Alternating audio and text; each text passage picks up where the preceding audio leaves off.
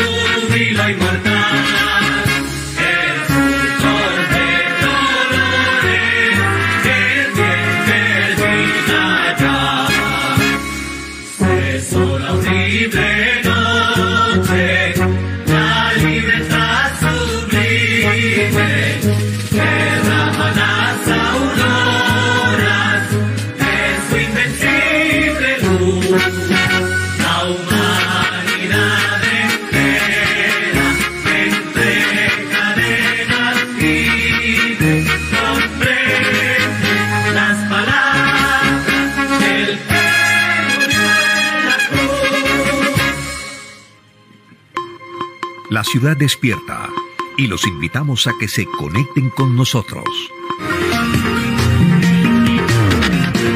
Buenos días, Cartagena. Su informativo en las mañanas. Muy buenos días a todos los cartageneros que se conectan y se sintonizan con nosotros a partir de este momento con su informativo Buenos días, Cartagena.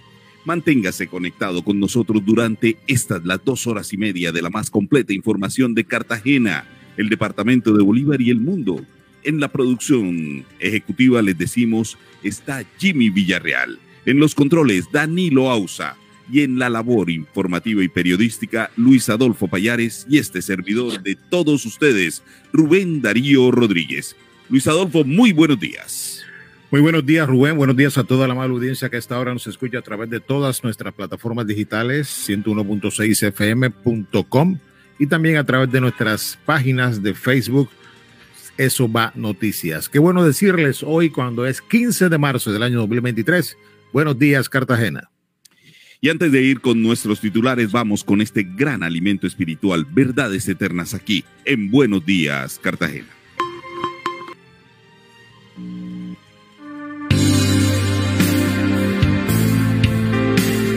Este es un momento de intimidad con Dios.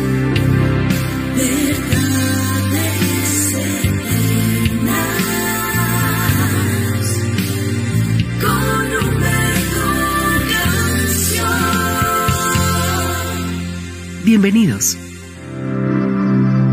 Preciosa familia de verdades eternas, la bendición del Padre, del Hijo y del Espíritu Santo nos acompañe a todos.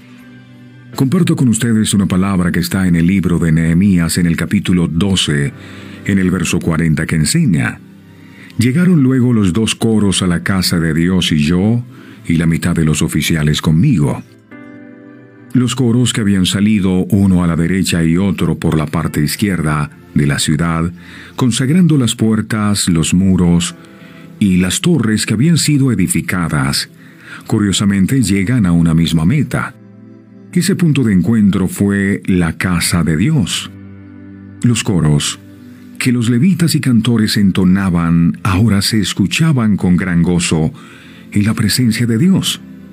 Esto nos enseña que cada cosa que nosotros hagamos debe tener a Dios como el centro y como el objetivo principal. El mensaje del Señor para su pueblo es claro. Él espera que al concluir nuestro largo recorrido por la vida, nuestro punto de encuentro sea la casa o la presencia de Dios. Los 24 ancianos de Apocalipsis 4, 10, 11. Dice la Biblia que se postraban, arrojaban sus coronas y adoraban a Dios con todo el corazón. Definitivamente fuimos creados para adorar. Estos coros que organizó Nehemías, por todos los lugares por donde pasaron, iban adorando. De igual manera nuestra adoración a Dios en este mundo debe ser permanente por cualquier circunstancia que pasemos. Nada nos debe robar nuestra adoración a Dios, ni siquiera las pruebas ni los problemas más difíciles. Al fin y al cabo, eso es lo que usted y yo haremos por toda la eternidad ante la presencia de Dios. Permanentemente debemos adorar a Dios, no solo en este mundo, sino cuando se nos permita retornar a su presencia.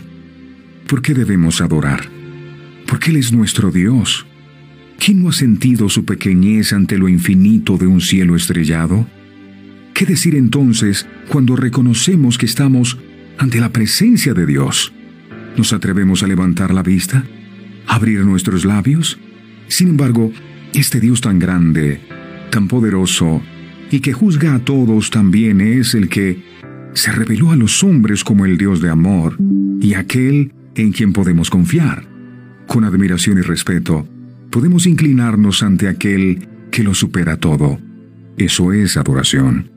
Pido a Dios con todo mi corazón que su palabra no vuelva vacía, sino que cumpla el propósito con el cual ha sido enviada. No olviden mis amados que nos pueden seguir a través de nuestras redes sociales, Facebook, YouTube e Instagram. Nos encuentran como Verdades Eternas con Humberto Cancio. Dios les bendiga a todos.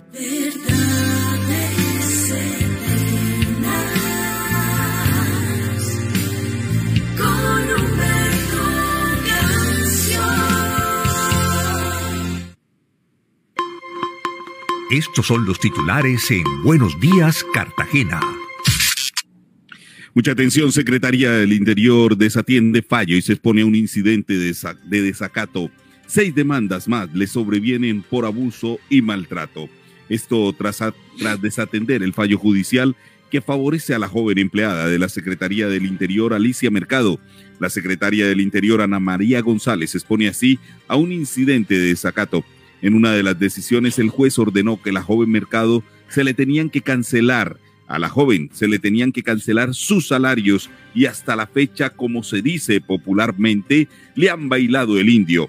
Recordemos que el juez le dio a la funcionaria 48 horas para responder y atender favorablemente la sentencia. Sin embargo, Ana María González se limitó recientemente a hacer un video en las redes donde brindaba excusas por su comportamiento y se quejaba del ruido que se venía ocasionando por sus decisiones.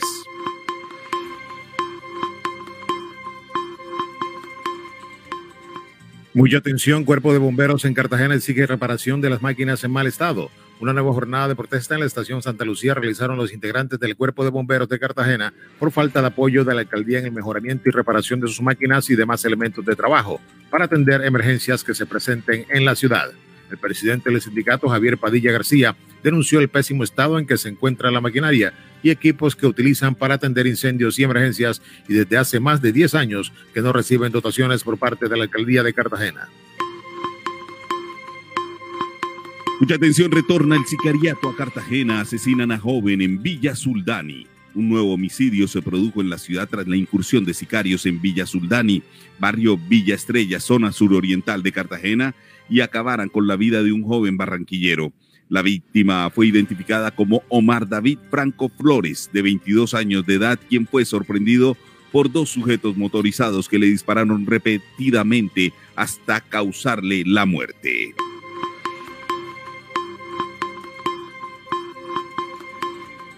Mucha atención, autoridades investigan las causas del accidente entre una buceta y una moto que dejó dos personas muertas en Turbaco.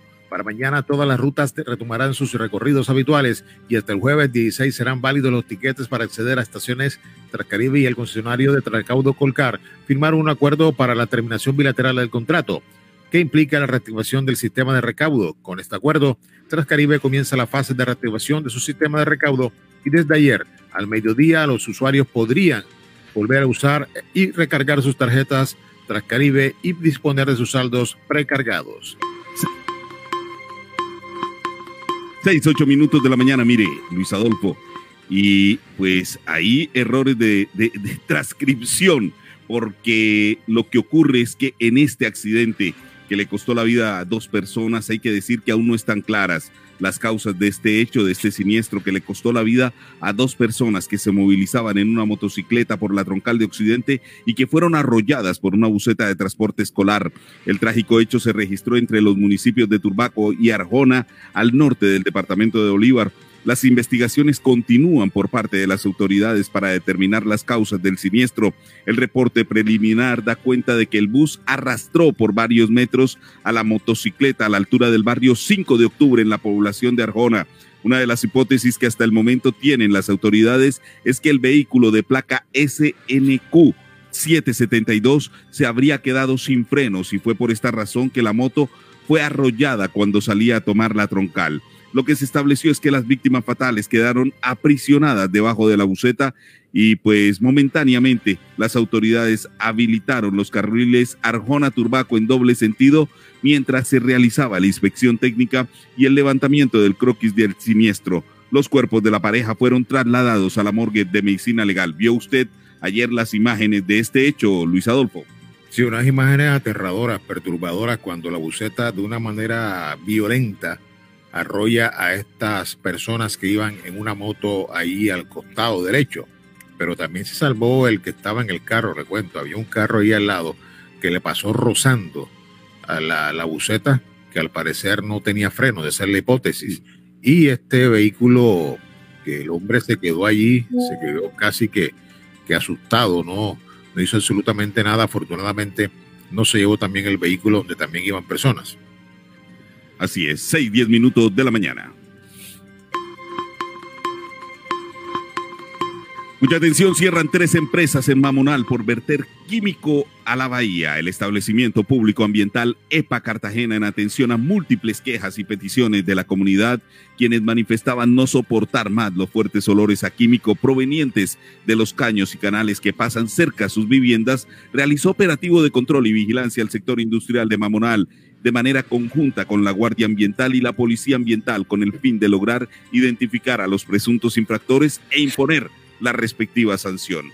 A estas tres empresas se les impuso medida preventiva de cierre y apertura de procesos sancionatorios por el presunto delito de contaminación ambiental y ecocidio. La noticia económica en Buenos Días, Cartagena. A las seis diez minutos de la mañana les decimos que estos son los indicadores económicos en Buenos Días, Cartagena. Bueno, en estos momentos el euro, el euro se cotiza, el aumento del precio del dólar en Colombia se produjo ayer simultáneamente con la quiebra del Silicon Valley y del Signature Bank. El Banco de la República anunció que la tasa de cotización de la divisa extranjera aumentó 21.62 pesos con respecto al valor que tuvo la moneda estadounidense durante el fin de semana. Ayer martes, 14 de marzo de 2023, el dólar se cotizó en 4.769 pesos, lo que representa una devaluación anual de un 24.61%. En casas de cambio, el dólar se cotizará alrededor de los 4.440 pesos para la compra y los 4.600 pesos para la venta. De esta manera, la tasa representativa del mercado, que estará vigente este martes 14 de marzo, quedó en 4.769 pesos.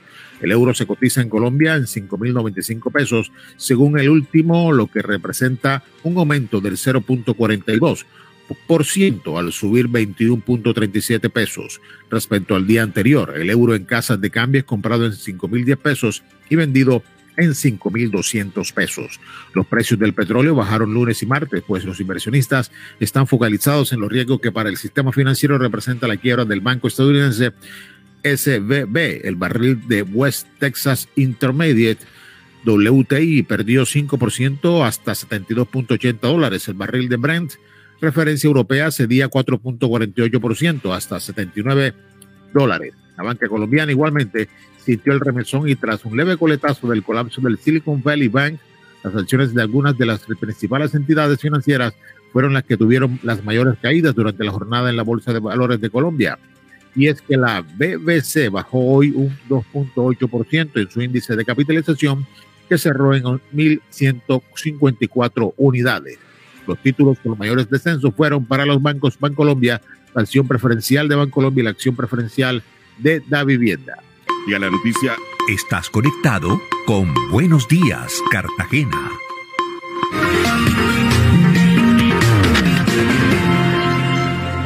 La noticia económica ayer fue esto, la quiebra del Silicon Valley Bank y del Signature Bank. Esa fue la noticia económica. Esto produjo un remesón en las economías, en las economías emergentes como la nuestra. Fíjese usted cómo, cómo quedó el, cómo quedó el dólar frente, pues, frente a, al peso colombiano. Se cotizó en 4.769 pesos, Luis Adolfo, nos golpeó fuertemente esta situación, esta noticia económica. A esta hora de la mañana vamos con los titulares de la prensa nacional. El tiempo titula Reforma Salud o Reforma a la Salud respalda el liberalismo el acuerdo de partidos con Petro. César Gaviria no asistió a la, a la reunión del pasado lunes en la noche en el Palacio. ¿Qué pasó?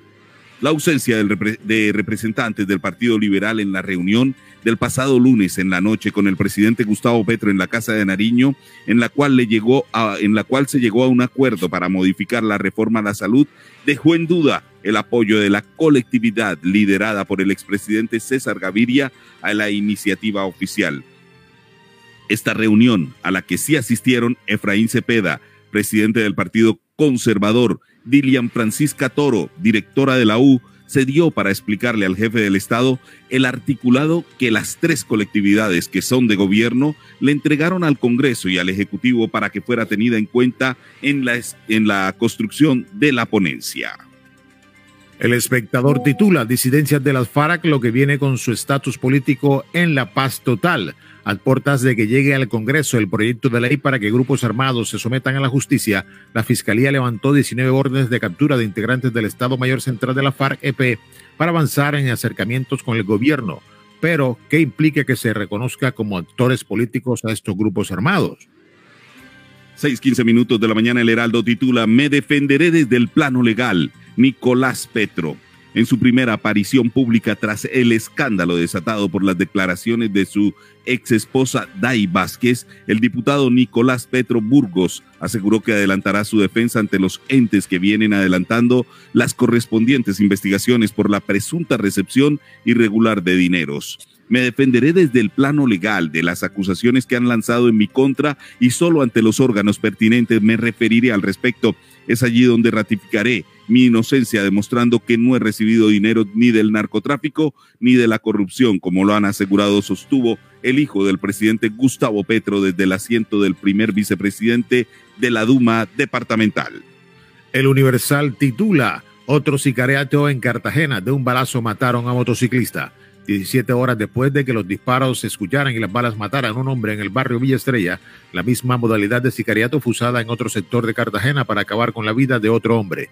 El temor, la confusión y el dolor se apoderaron de los transeúntes y residentes de la Andalucía a las 2 y 30 de la tarde de este martes. Un motociclista que transitaba por una de las calles cerca al barrio España quedó tendido en el suelo luego de ser baleado por sujetos desconocidos.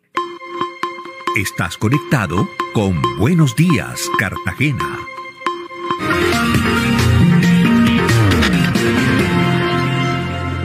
Bueno, y les informamos que para hoy, 15 de marzo, el pico y placa que rige para Cartagena es de vehículos particulares con placas terminadas en 7 y 8, al igual que motocicletas, taxis 3 y 4. 7 y 8, vehículos particulares y motos, taxis 3 y 4. Bueno, en cuanto a la previsión del tiempo, los calores ya no son tan intensos en la ciudad de Cartagena. Las amenazas de lluvia son más constantes y comienzan a perfilarse por estos días. El cielo en Cartagena se prevé parcialmente nublado, la temperatura en Cartagena oscilará entre 25 y 30 grados. El viento mañana en Cartagena tendrá una intensidad entre 5 kilómetros y 20 kilómetros por hora. El aeropuerto Rafael Núñez reporta que sus operaciones comienzan en completa normalidad comienza a bajar entonces Luis Adolfo, eh, estas altas temperaturas comienzan a ceder, ya comienza a sentirse brisa fría, ¿no? Sí, ayer también hubo en la noche algo de algo de, de, bochorno, de calor, precisamente porque el cielo ya está bastante nublado y siempre que hay algo de, de lluvia, siempre anteriormente, siempre hay un poco, un poco de calor. Esperemos que ya viene abril, como dice el dicho, abril lluvias mil, así que empezarán las lluvias prontamente. Sí, señor. Para hoy, 15 de marzo, se, se, celebra el Día Internacional para combatir, mire usted, la islamofobia, para promover el derecho a la libertad de religión y creencias en todo el mundo, debido al incremento de los casos de discriminación, violencia e intolerancia contra miembros de religiones y comunidades alrededor del mundo, específicamente el islamismo. Luis Adolfo. Hoy 15 de marzo se celebra el Día Mundial del Consumidor. Esta fecha fue establecida en el año 1962 gracias al presidente John F. Kennedy, que decretó que todas las personas sin distinción de clases tuvieran derecho a disfrutar de ciertos beneficios como consumidor. A partir de 1983 se instituyó este día y dos años después se establece en las Naciones Unidas un decreto para la protección de los consumidores, logrando de esta manera reivindicar, reconocer y legitimar los derechos de estas personas a nivel internacional. Y cada 15 de marzo se celebra también el día, mire, este es un día de esos que uno no quisiera que se conmemoraran, que se celebraran. El Día Internacional contra la Brutalidad Policial. Esto para visibilizar los abusos cometidos por organismos policiales y otras fuerzas de seguridad que atentan contra los derechos humanos fundamentales. Tiene como finalidad ofrecer solidaridad a las víctimas de la represión policial y sus familiares, casos recientes de violencia policial en el mundo, en varias partes, han reabierto el debate acerca del actual modelo policial, siendo esencial el respeto a los derechos humanos. Finalmente, el 15 de marzo es un día para generar conciencia acerca de los riesgos que afronta una de las especies de mamíferos marinos que actualmente se encuentra en peligro de extinción. Se celebra el Día Mundial contra la Matanza de Focas. La noticia del momento en Buenos Días, Cartagena. 6.19 minutos de la mañana y a las 6.19, pues vamos con la noticia del momento, tiene que ver con la situación de movilidad en la ciudad de Cartagena y los problemas que estamos enfrentando por cuenta de esta situación. Y precisamente ayer se llevó a cabo un foro de movilidad por parte del grupo Los Tres Golpes. Este grupo significativo de ciudadanos adelantó con, con el precandidato con quien pues están presentando como, como candidato a la alcaldía de Cartagena un evento, un evento que se llamaba Los Tres Golpes a la Movilidad.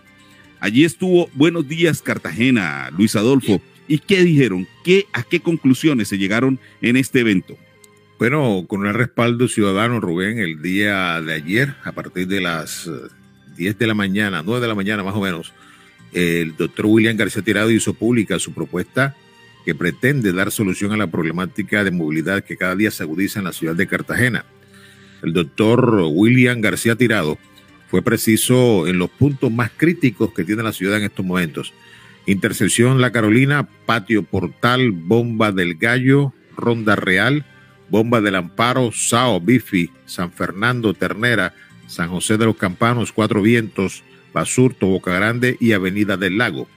Asimismo, se mostró, se mostró un video, un video donde el doctor William García mostró 12 soluciones innovadoras a la altura de grandes ciudades que incluyen puentes elevados o a desnivel, con el que se pretende solucionar el caos vehicular y peatonal.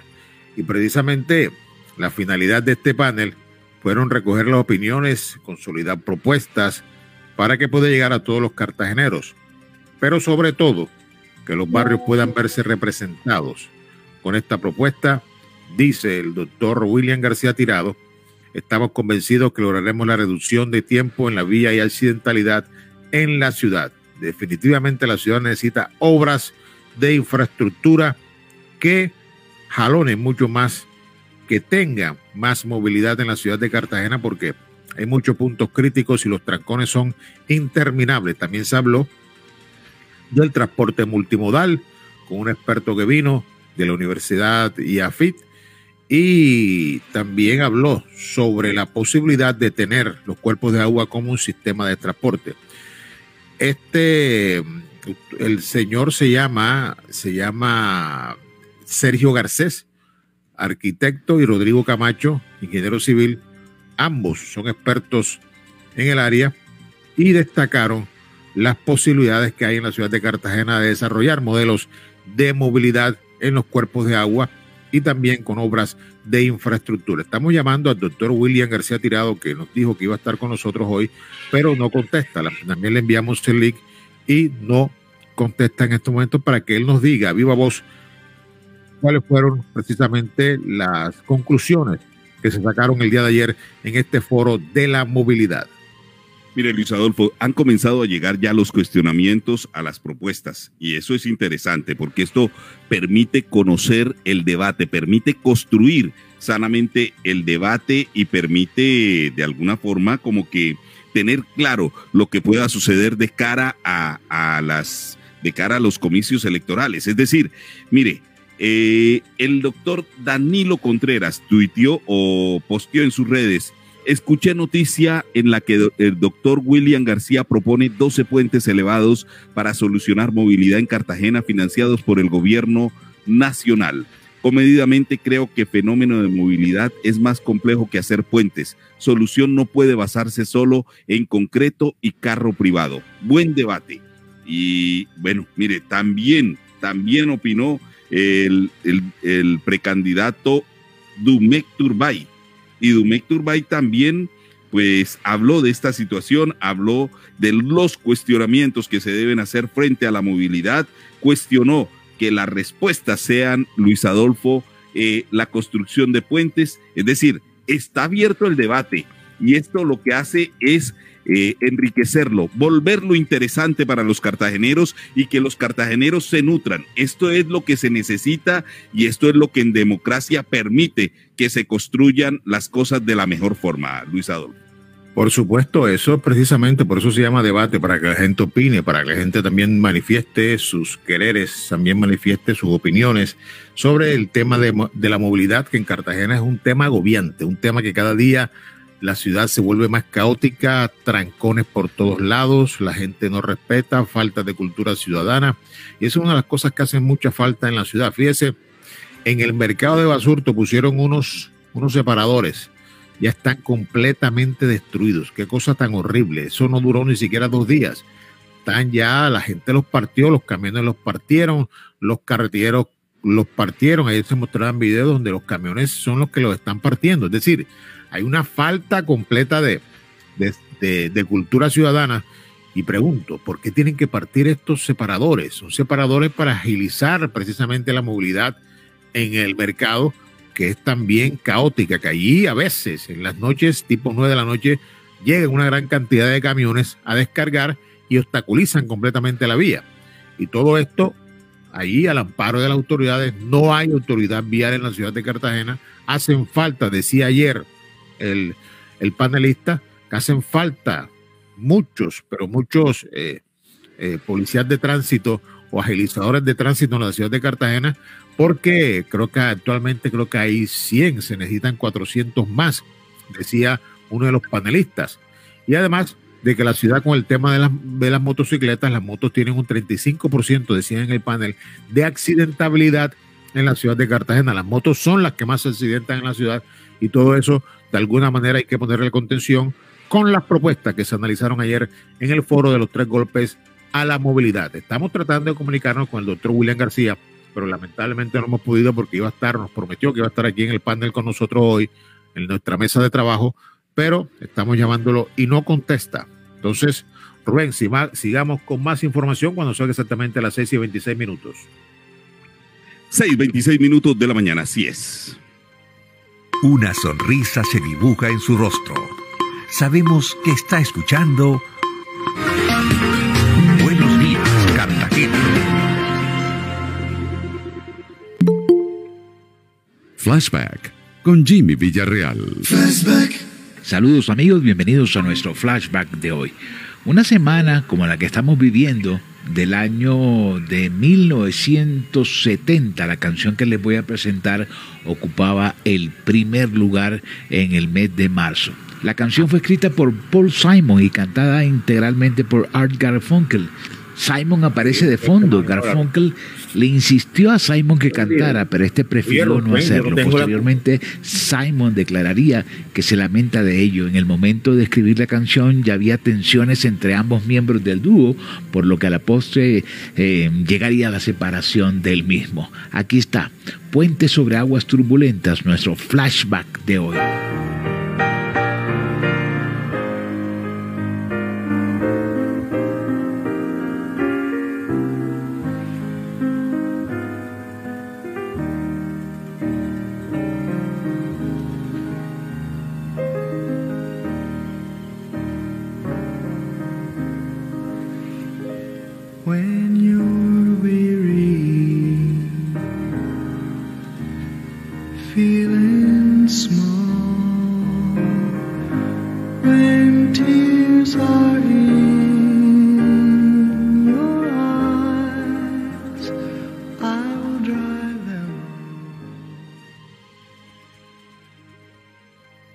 Buenos días, Cartagena.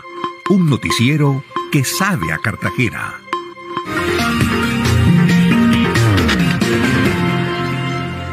Seis veintiocho minutos de la mañana y ya, bueno, ya tenemos con nosotros al doctor William García Tirado. Y doctor William, dicen que al palo que da fruto es al que le tiran, al que le tiran las, al que le tiran las piedras. Ya comenzaron a llover los cuestionamientos, las críticas a la propuesta de los tres golpes a la movilidad. Y, pues de eso hablábamos precisamente aquí con Luis Adolfo antes de que usted entrara. Cuestionó en redes el doctor Danilo Contreras, cuestionó el precandidato Dumec Turbay sobre la movilidad, que no debe ser cemento, que no debe ser, que esto es más que, que todo esto. Bueno, ¿qué decir frente a este tema que usted ha planteado ayer y que se planteó en un importante foro? Muy buenos días. Muy buenos días, Rubén. Cordial saludo para ti, cordial saludo para Rubén, eh, para Danilo y no sé quién otro esté en, cabina, y, pero especialmente para todos los cibernautas y toda la gran audiencia. Óigame, doctor, ¿qué decir frente a los cuestionamientos que ya comienzan a escucharse en torno a la movilidad, en torno a los tres golpes que plantea la solución a la movilidad? Hombre, usted sabe que tenemos eh, personas que no proponen nada a la ciudad, ni hacen nada por la ciudad, ni nunca han hecho nada por la ciudad. Lo único que les interesa es, es perturbar y que nadie eh, pueda hacer una propuesta seria, una propuesta concreta y peor aún que pueda hacer algo por la querida Cartagena. Quiero comentarle que en Bogotá se está haciendo una gran inversión del metro que cuesta por parte de la nación más de 17 millones de pesos en Medellín hace 40 años se construyó el metro que le costó a la nación 2 billones de pesos y la pagamos todos los colombianos en su momento. Que en Medellín, en Bogotá, en Cali, en Barranquilla, se han hecho todas las soluciones viales, en su inmensa mayoría, casi en 80, 90% con recursos de la nación.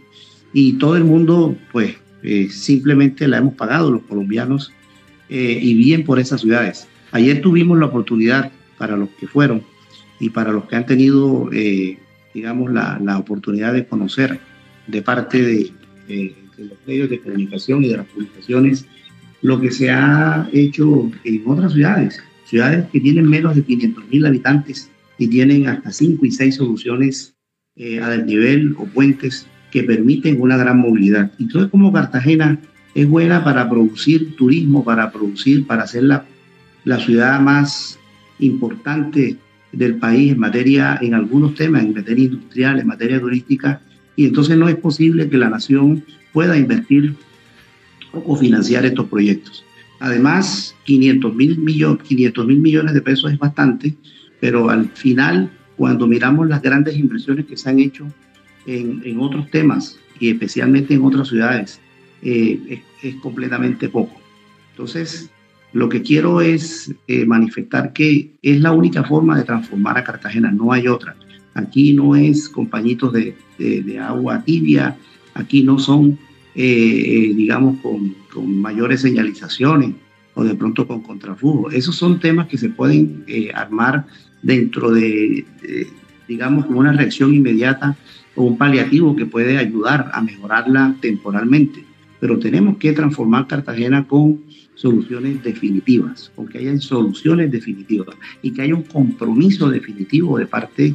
Eh, mire, aquí cuando inició el gobierno del señor Dao, eh, en ese momento estaba de presidente el señor Iván Duque y le ha preguntado en directo, en directo le preguntó, ¿qué quiere usted para Cartagena?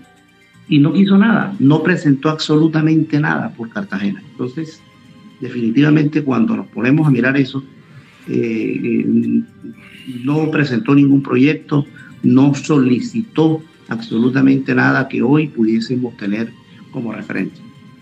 Doctor William García Tirado, buenos días. Doctor, el tema, hay un tema muy neurálgico en la ciudad de Cartagena y tiene que ver con el tema de los peajes. ¿Cuál es su propuesta frente a esto cuando hay peajes urbanos internos en la ciudad de Cartagena en donde no, en este momento no se están cobrando, pero están allí y de pronto en cualquier momento pueden cobrarse nuevamente? ¿Cuál es su propuesta ante esto que también afecta un poco el tema de la movilidad en la ciudad de Cartagena?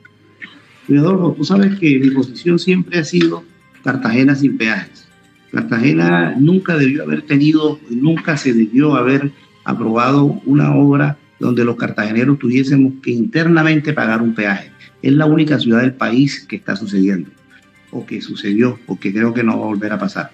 Hoy eh, se presentaron unas obras adicionales, se presentó no, no una renegociación leonina que se hizo cuando eso se firmó en el año 1996, 98, 97 aproximadamente, si no estoy mal, eh, en ese momento eh, se firmaron unas condiciones contractuales que debieron haber sido cambiadas. El otro sí número 8 de, de la concesión que, que, fue demandado y que hoy está en manos del tribunal, esperamos que salga a favor de la ciudad, porque tendría que devolverle el concesionario una millonaria suma a los cartageneros ese peaje ya eh, fue pago y esas obras fueron pagas. Ya ese peaje no tiene razón de ser eh, que se siga, eh, digamos, cobrando. Pero además de eso, también tenemos algo importante. Tenemos algo importante y es que no podemos mantener, no podemos, digamos, financiar o cofinanciar obras a través de peajes. Y si no, usted se hace la pregunta, y si en la hermana ciudad de Cartagena, que es Barranquilla, eh, qué peaje interno hay y cuántas obras de infraestructura se han hecho. Incluso ni siquiera hay pico y plata en Barranquilla. ¿Y eso qué quiere decir? Quiere decir que sí se pueden hacer obras de infraestructura con financiación diferente a los peajes.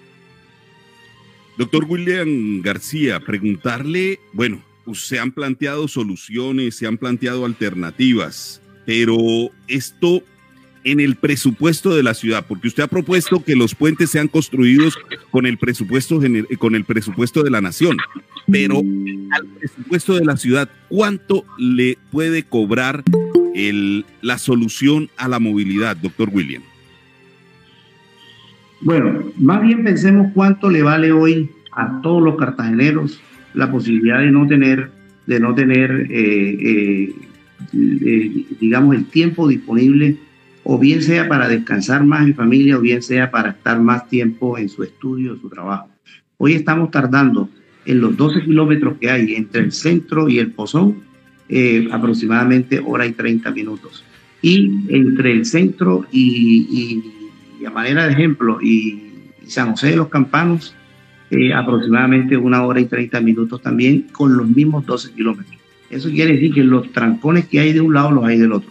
Entonces, mi pregunta es, si nosotros no logramos bajar eso eh, con un recorrido o una velocidad de no más de, en promedio, 12 kilómetros eh, por hora, eso, eso en ninguna ciudad del mundo está contemplado, solamente en ciudades eh, tan indesarrolladas, por decirlo de alguna forma, como Cartagena. Entonces necesitamos hacer un esfuerzo y todo esfuerzo va a traer molestias, molestias en la manera vial, molestias eh, mientras se construya, molestias eh, seguramente para algunos sectores. Eh, pero hoy necesitamos cofinanciarlo. ¿Y cómo se cofinancia? Es que es muy sencillo, mire, cuando construimos la Ciudadela La Paz, 2.520 apartamentos, nadie creía que Cartagena con el mismo presupuesto, ojo, el mismo presupuesto que tiene con vivienda hoy, que no ha hecho ninguna vivienda, logramos hacer 2.500 viviendas en el, en, el, en el cuatrenio anterior. Pero ¿cómo se hizo?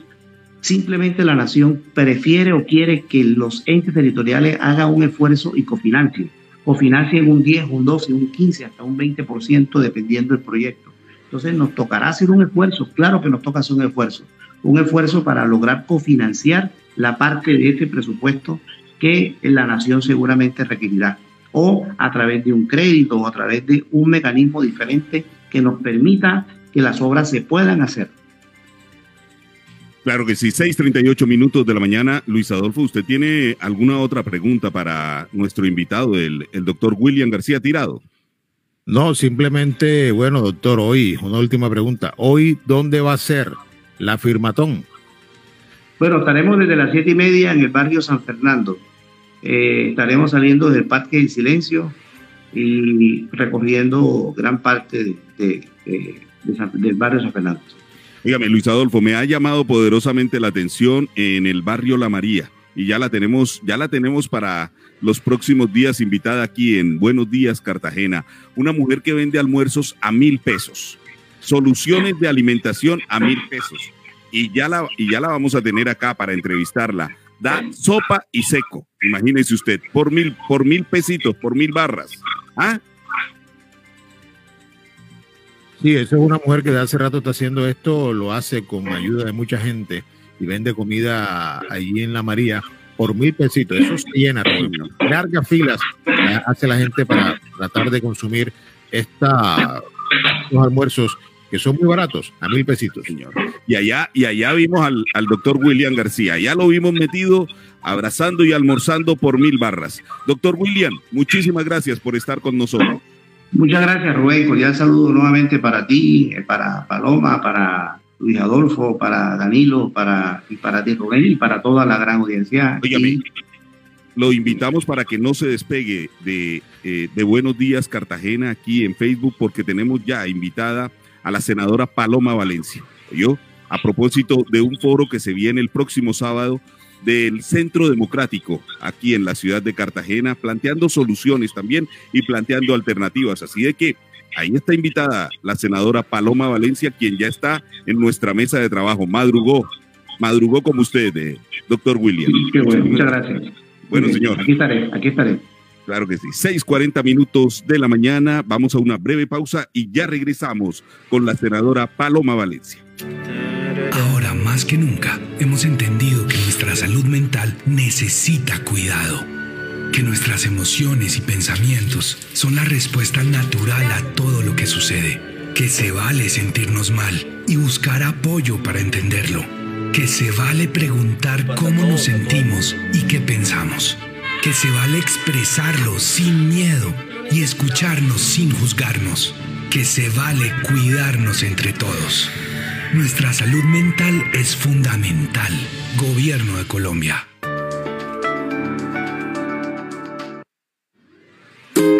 Afiliada a Mutual Ser, inscríbete en nuestro programa de gestantes para acompañarte durante todo tu proceso. En Ser Madre e queremos disminuir los riesgos de las mamitas embarazadas y recién nacidos, garantizando el ingreso oportuno a control prenatal y a atenciones en ginecología, nutrición, psicología, laboratorios clínicos y ecografías especializadas. Te abrazamos desde el inicio de la vida. Vigilado Supersalud. Terminó la desactualización de los inmuebles en Cartagena.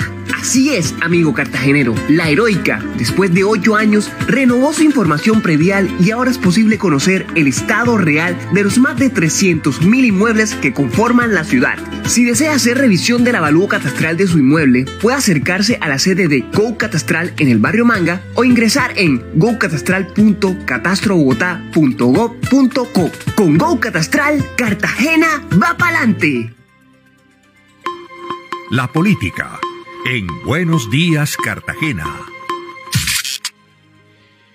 Muchísimas gracias, 6:42 minutos de la mañana. Gracias a nuestra audiencia. Están conectados allí y fíjese usted, eh, están pendientes, están muy pendientes de esta entrevista que viene a continuación. Luis Adolfo, la senadora Paloma Valencia va a estar con nosotros. Esto a propósito de que el próximo sábado el Centro Democrático tiene un gran foro en la ciudad de Cartagena. Es el primero de estos eventos que se realizarán en todo el país Pero mire, a este evento va a asistir la plana mayor del Centro Democrático, viene el expresidente Álvaro Uribe Vélez, viene la senadora María Fernanda Cabal y allí también estará la doctora, la senadora Paloma Valencia, a quien le damos la bienvenida. Buenos días, Cartagena, y le preguntamos, senadora, ¿qué noticias tiene de la heroica de Cartagena, de nuestros padecimientos con el alcalde? Muy buenos días. Muy buenos días, o mejor dicho, buenos días, Cartagena. Un saludo especial para ti, Rubén, para todo tu equipo y por supuesto para todos los oyentes que nos están escuchando. Y pues eh, hay mucha preocupación eh, por todo lo que está pasando en Cartagena. Un alcalde que llegó con una promesa significativa de hacer cambios, pero que eh, queda más fácil decir que hacer, ¿no? Le da a uno la sensación. Y una pobreza en Cartagena que francamente le preocupa a uno porque no ve uno de, que haya avance, unos problemas de movilidad cada vez más graves y por supuesto temas que, que, siguen preocupando, como el, todo el tema de eh, eh, tráfico sexual de personas en la, en la ciudad, que son temas que no son menores y que generan muchísima preocupación. Y yo creo que llega el momento donde hay que empezar a hablar de los problemas reales de Cartagena y buscar gente competente, preparada, que pueda empezar a solucionarlos, porque nos hemos quedado en Cartagena, me da la impresión, con que se habla de los temas, pero nunca se soluciona nada. Mucho diagnóstico. Doctora, eh, buenos días, le habla Luis Adolfo Payares. Bueno, precisamente el alcalde actual llegó con el apoyo del Partido Centro Democrático. ¿Qué lectura o qué posición de pronto ha tomado el partido referente a esto? Porque vemos que de pronto no ha habido tampoco una posición con respecto al tema local de Cartagena el Centro Democrático toma partido, toma opinión a nivel nacional, pero los temas locales los deja un poco quietos y prácticamente el Partido Centro Democrático que apoyó al alcalde William Dow no ha dicho nada de lo que está pasando en la ciudad. Pues eh, la verdad lo que, lo que pasa, y yo creo que es una, un saludo especial primero, eh, es una realidad, el partido es un partido que tiene cabezas nacionales, pero que le falta mucha estructura regional. Yo, yo hago el símil de que nosotros corremos maratones, pero no tenemos piernas, porque el, problema es que con la salida de Fernando Nicolás de, de senador, pues el partido evidentemente está sufriendo una reconversión y necesita empezar a encontrar liderazgos locales que se comprometan y que eh, estén en, eh, digamos, en la discusión regional. Y eso es parte de lo que se quiere eh, digamos, cambiar del partido y es, por eso estamos haciendo este foro. Ahí tenemos nosotros líderes que son incuestionablemente valiosas, como la doctora Gina Benedetti eh, y tantas otras que están metidas en el partido, pero se necesita tener un partido opinando sobre la realidad regional, se necesita tener un partido hablando sobre lo que hay que hacer y sobre todo haciendo las críticas. Eh, el alcalde Dao prometió una, eh, una política sin corrupción, eh, una política diferenciada que se apartara de lo que ha sido ese fenómeno terrible que ha marcado la política no solo de Cartagena, sino de Colombia, donde eh, la plata, la corrupción marca, pero pues realmente uno queda sorprendido de que se ha dedicado a, a nada, no ve uno avances en ningún tema y esa sí es una pregunta eh, que hay que hacerse y, hay que hacer cosas para que la ciudad avance. Senadora Paloma Valencia, preguntarle, preguntarle por la situación actual del país, porque si bien es cierto, se vienen presentando eh, esta serie de reformas a la salud, reformas laborales, reformas pensionales, nosotros los cartageneros no vamos a ser ajenos a estas decisiones que se tomen en el, en el alto gobierno.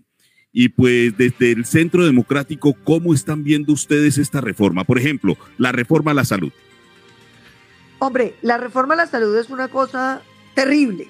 Terrible es la única palabra que yo encuentro porque es que pretenden acabar un sistema. 30 años uno montando un sistema que más o menos funciona, con algunas cosas buenas, otras defectuosas, pero que más o menos funciona para volver a empezar a construir uno 30 años después. Vamos a estar de pronto como estamos ahorita. Entonces me parece que nosotros no podemos seguir eh, en la línea que lleva este gobierno de ir acabando con las cosas que tiene el país. Esas son cosas que tenemos que mejorar y que tenemos que trabajar para que salgan adelante. Eh, pero además me parece que eh, ahora se llega a un acuerdo con la doctora, doctora Dilian de la U y con Efraín Cepeda del Partido Conservador, y hay que decirlo claramente, ese acuerdo no sirve, porque usted no le puede decir a las EPS que las vuelve aseguradoras, que reaseguran al Estado por el 100%, es decir, las van a quebrar, que además no manejan la plata y que además no va a haber nada de integración vertical. Es que la integración vertical es necesaria dentro del sistema.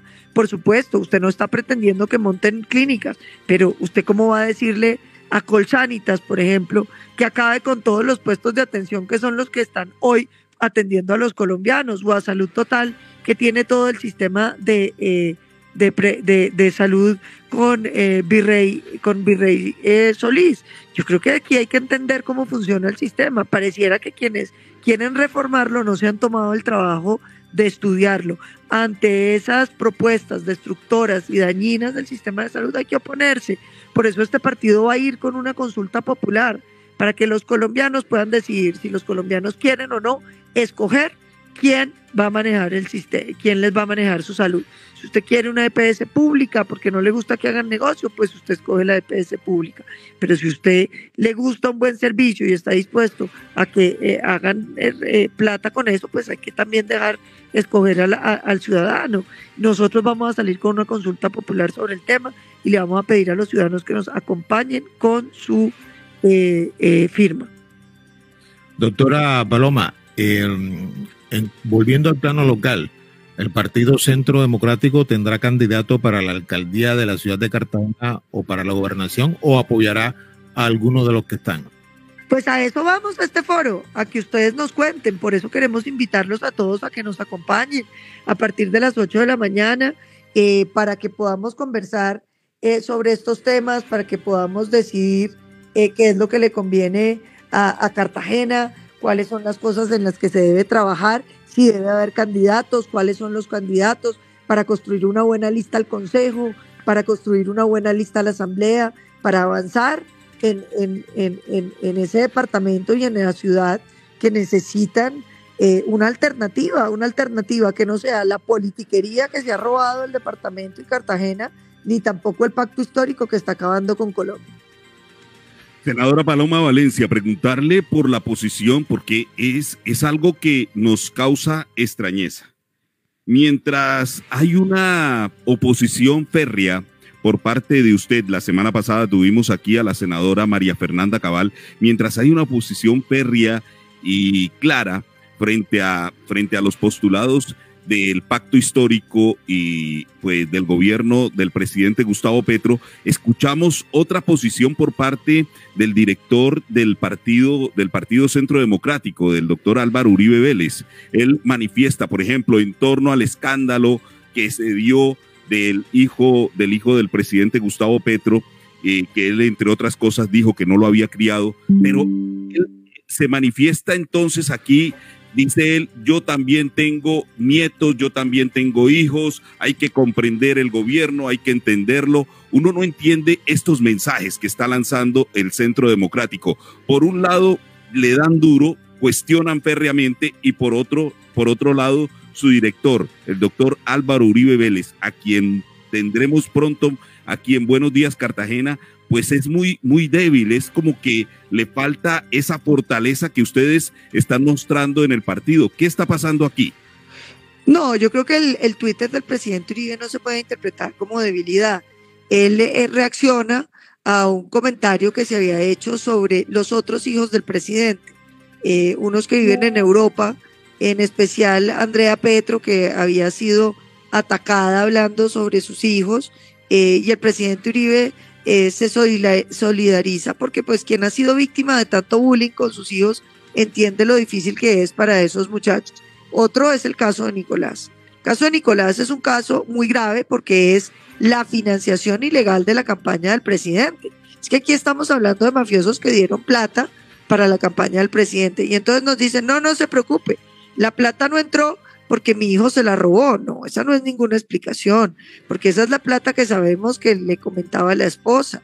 Pero aquí también está la investigación del Consejo Nacional Electoral, donde se está hablando de los dineros en efectivo que habría usado Gustavo Petro. Y estamos hablando eh, de las empresas fantasmas que se utilizaron en su campaña. Y a eso súmele las visitas que hizo su hermano a las cárceles de Colombia, donde habló con los delincuentes y les ofreció impunidad a cambio de apoyo político. Y están pagando, porque primero vinieron a levantar las órdenes de captura de los extraditables, de gente que estaba pidiendo extradición por los Estados Unidos. Y a eso súmele que ahora la ley de humanización tienen un articulito para liberar a los, a los narcotraficantes, a los traquetos. Entonces aquí, aquí sí hay una pregunta fundamental para el país y es cuál fue el apoyo que le dieron los ilegales a Gustavo Petro. Y si habiendo recibido apoyo de los ilegales, tiene alguna legitimidad el hecho de que él ahora pretenda, vía paz total, vía humanización de las cárceles, liberar a todos los ilegales que presuntamente le habrían colaborado. Doctora Paloma Valencia, hay, hay un tema y es que el Partido Centro Democrático, a través precisamente del doctor Álvaro Uribe Vélez, él ha pedido bastante respeto hacia el, hacia el presidente. En varias alocuciones lo hemos visto que él está pidiendo respeto, pero muchas veces sus, sus copartidarios no asumen esa posición.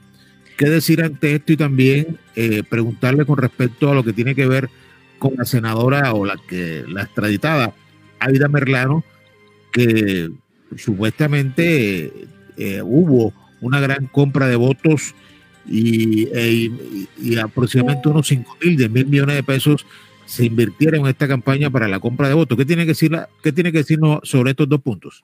Lo primero, yo creo que respeto siempre hay que pedir. Uno no puede, uno puede ser muy duro en la política y muy respetuoso. Yo, por ejemplo, me precio de ser muy dura con los argumentos, pero muy suave con las personas. Usted eh, le sorprende mucho a la gente que me visita en el Congreso que yo tengo muy buena relación con todos los senadores, incluyendo los que son eh, de gobierno, los que están los más petristas. Y, eso se debe a que yo defiendo mis ideas y expongo mis argumentos, pero yo trato de nunca usar epítetos descalificadores contra las personas y de mantener, eh, digamos, eh, el respeto por las formas. Y yo creo que eso es lo que ha pedido el presidente Uribe. Eso no se puede confundir con eh, no hacer el debate a profundidad y denunciar los hechos que hay que denunciar. y creo que son cosas distintas que se pueden conciliar. Y lo segundo que yo diría, aquí hay un tema que es fundamental y que es sumamente importante que se investigue y son las denuncias de Adida Merlano. Eh, yo eh, creo que, eh, que er, es fundamental que a ella se le investigue, pero también hay que recordar que es que ella está condenada por la Corte Suprema de Justicia, que ha venido haciendo esas investigaciones, de manera que aquí no es que se hayan pasado las, parado las investigaciones para uno u otro caso, es que simplemente Aquí lo que se necesita es que se investigue a profundidad, tanto sus declaraciones como eh, lo que haya podido ocurrir y que todo lo que sea ilegal se, se persiga y se sancione. ¿Qué se está haciendo desde, desde el Congreso de la República? Y ah, bueno, yo le comento que a la única que hemos visto por acá, eh, senadora del Centro Democrático, ha sido a la senadora Luis Adolfo, me recuerda, me, ayuda a recordar el nombre, la senadora Jenny, Rosso, sí, ahí vi que había estado por allá hace poco. Ella es la única, una senadora cundinamarquesa, nos ha llamado la atención, ha estado aquí, ha estado, ha estado frenteando la situación. Nos, eh, nos preocupa que un senador como el senador Quique Cabrales no esté aquí también. O sea, uno, uno llama la atención por lo menos de que la bancada bolivarense poco o nada hace presencia aquí. Ahora viene el Centro Democrático.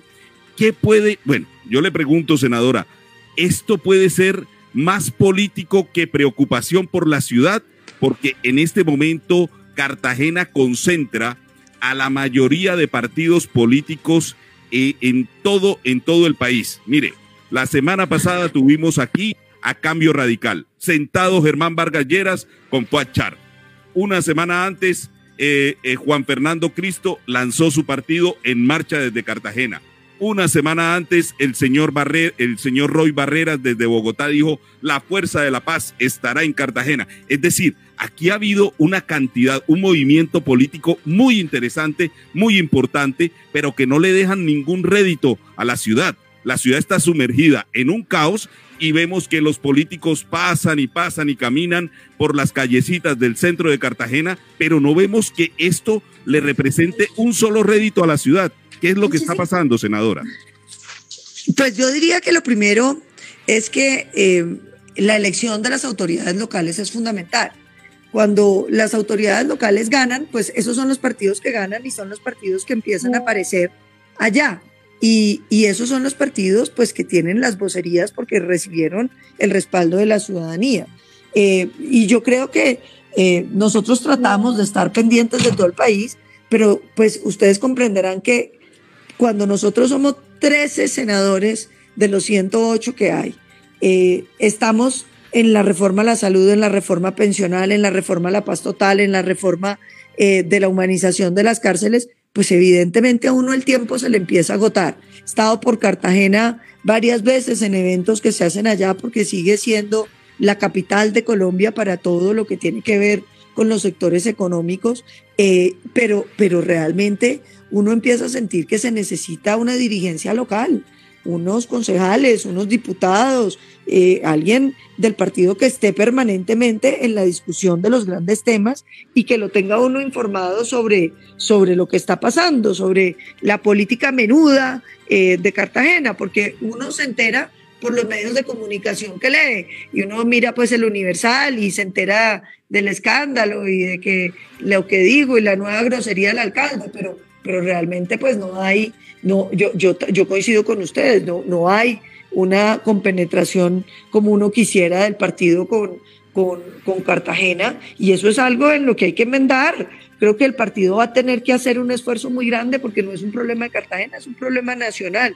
Eh, los temas que más se cubren son donde el representante o el senador existe, pero cuando no lo hay, pues es, es, es difícil que, que se mantenga el diálogo y que, y que sobre todo se vea el efecto que puede tener en los políticos. Y hoy es un momento muy importante, digamos, para mí es muy importante ir a Cartagena y hablar con ustedes eh, porque estamos en el Plan Nacional de Desarrollo y en el Plan Nacional de Desarrollo se va a presentar la oportunidad de que, de que eh, podamos trabajar los grandes temas de Cartagena, eh, cuáles son las vías que se necesita avanzar en, en, en, Bolívar, cuáles son las necesidades primordiales de la ciudad, cuál es la inversión que se va a hacer. Eh, bueno, hay que ponernos en la tarea de eh, estudiar y por eso el partido contrató un estudio sobre Cartagena que entre otras les puedo hacer llegar con todos los datos de lo que, de lo que está pasando, de la pobreza,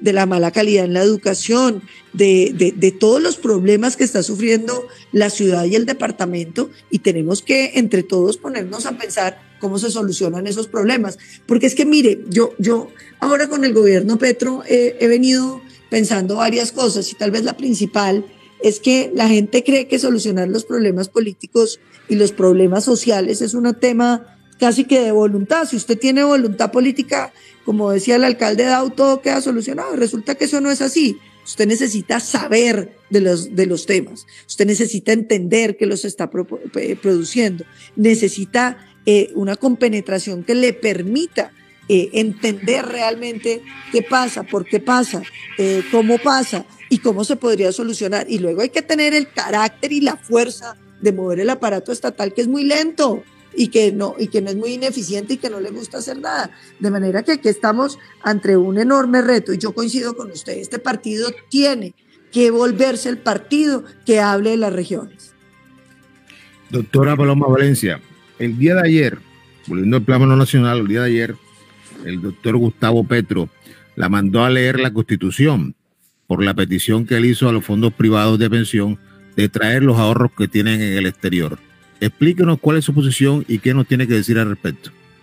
Hombre, ese es un tema muy grave, porque es que eh, le recuerda a uno lo que pasó en Argentina. Primero le anda diciendo que es que para salvar la plata de los colombianos que están en el exterior, que lo traigan para Colombia. Y entonces la primera observación que uno hace es, quienes administran los fondos son los fondos. No puede el señor presidente ahora ser analista de capitales para decirnos en, eh, para decirnos en dónde deben estar los fondos colombianos. Eh, me parece que es una intromisión indebida del presidente que, por supuesto, empieza a generar dudas sobre el mercado colombiano, porque cuando un presidente empieza a decir dónde tienen que invertir los inversionistas, pues usted ya tiene un problema. Pero lo segundo es que uno no puede olvidar lo que pasó en Argentina.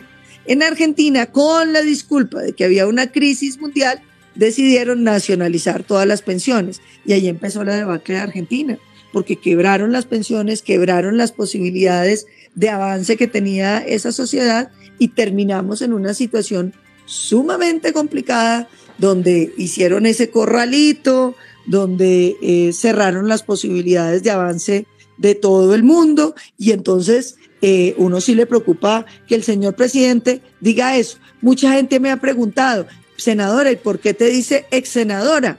Eh, y yo les he dicho, pues ojalá no sea que es que me está pensando sacar del Congreso, porque como él anuncia por Twitter lo que quiere hacer, pues me diga ex senadora, uno no sabe si eso es una amenaza o es qué. Senadora Paloma Valencia, preguntarle, preguntarle por una situación o preguntarle también qué de bueno, qué de bueno nos trae el gobierno, el gobierno Petro y si es que de, esto tan bueno nos dan tanto a todos los colombianos. Vea, yo creo que era un gobierno que tiene una, una cosa que es importante y que uno no puede disminuir en la dimensión que tiene. Y es que mucha gente, mucha gente que decía no sentirse representada, votó por ellos con la ilusión de que todo iba a ser diferente. ¿Y por qué digo que eso es bueno? Porque yo creo que cuando la gente vuelve a creer en la democracia, uno tiene un gran avance uno tiene fortalecimiento institucional. Ahora la gente que está pensando, Petro no hizo nada de lo que prometió, pero yo creo que está pensando una cosa también, y es los que estaban haciendo las cosas no las estaban haciendo tan mal. Eh, gobernar es difícil, y esa es una realidad que los colombianos tenemos que enfrentar. Si hubiera una varita mágica para solucionar problemas, pues los habríamos solucionado hace rato. Imagínense qué problema iba a haber. Eh, esto no es un tema de voluntad política, esto es un tema de conocimiento, de capacidad, de fuerza, de, de estudio. Y eso es lo que no tiene el gobierno Petro. A mí, por ejemplo, me parece bien importante que la señora vicepresidenta sea una mujer afro. Me parece que es una cosa simbólicamente importante para Colombia.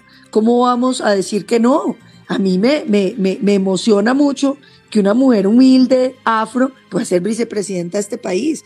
Claro, está cometiendo muchos errores, tal vez le faltaba eh, madurar políticamente, crecer políticamente, pero yo creo que es un símbolo importante. Imagínense las niñas afro de este país sintiendo que ellas también pueden ser presidentas y vicepresidentas. Esas son cosas que yo le valoro al gobierno, sin lugar a dudas, con los errores que tengan. Esos símbolos también eh, construyen país y sirven. Eh, y yo sí creo que para, para la población afrocolombiana que es tan grande, tan importante, eh, tan alegre, tener una mujer que lo represente es una cosa que a mí personalmente me gusta mucho. Oye, senadora, nos empiezan a llegar preguntas a través de nuestras redes sociales. Mire, preguntan, ¿a qué se dedican ahora los entes de control? La Procuraduría, ¿a qué se dedica la Contraloría? ¿A qué se dedica la Fiscalía? Porque lo que se está viendo no es, no es claro la Procuraduría eh, en Cartagena no se siente. En Cartagena la sentimos como que sí, está, está trabajando, pero no llega a concretar nada. ¿A qué se dedican los entes de control? Eh, senadora mire, yo, yo, quiero sacar la mano por el señor fiscal, que yo creo que ha hecho un trabajo impecable en eh, denunciar los micos que nos quieren meter en esas leyes y en parar el proceso de liberación de cuanto delincuente había en el país que estaba pretendiendo el gobierno. Yo creo que el fiscal nos está cumpliendo. Lo de los órganos de control en general, yo creo que tiene una cosa muy grave y es que en este país hablan mucho de la corrupción, pero nadie la combate. Y eso tiene que ver con que los órganos de control se han convertido en cuotas políticas de los políticos locales. Y entonces tienen un político local bien bandido, que además se hace al procurador y pues por eso es que nunca las investigaciones avanzan. Yo creo que eso necesita una reforma estructural, estructural para que funcione en beneficio de los colombianos. Mucho órgano de control que nos cuesta mucha plata y poco resultado. Siete, siete minutos de la mañana estamos en diálogo con la senadora Paloma Valencia del Centro Democrático a propósito de un foro que van a sostener eh, los miembros de esta colectividad política el próximo sábado a partir de las 8 de la mañana en el Centro de Convenciones Julio César Turbay Ayala. Allá se estará concentrando la plana mayor del, eh, del, Centro Democrático para debatir, para abrir las puertas a la ciudad de Cartagena, al departamento de Bolívar. Y pues, senadora, finalmente, ¿cuál es ese mensaje que le deja usted a los cartageneros frente a esta incertidumbre, frente a este caos en el que estamos, en el que estamos embarcados nosotros hoy?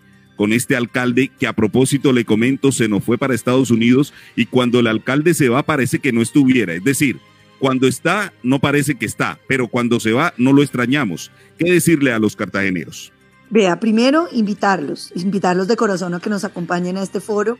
Es muy importante que nos acompañen para que hablemos de Cartagena, para que hablemos de Bolívar, para que hablemos de Colombia.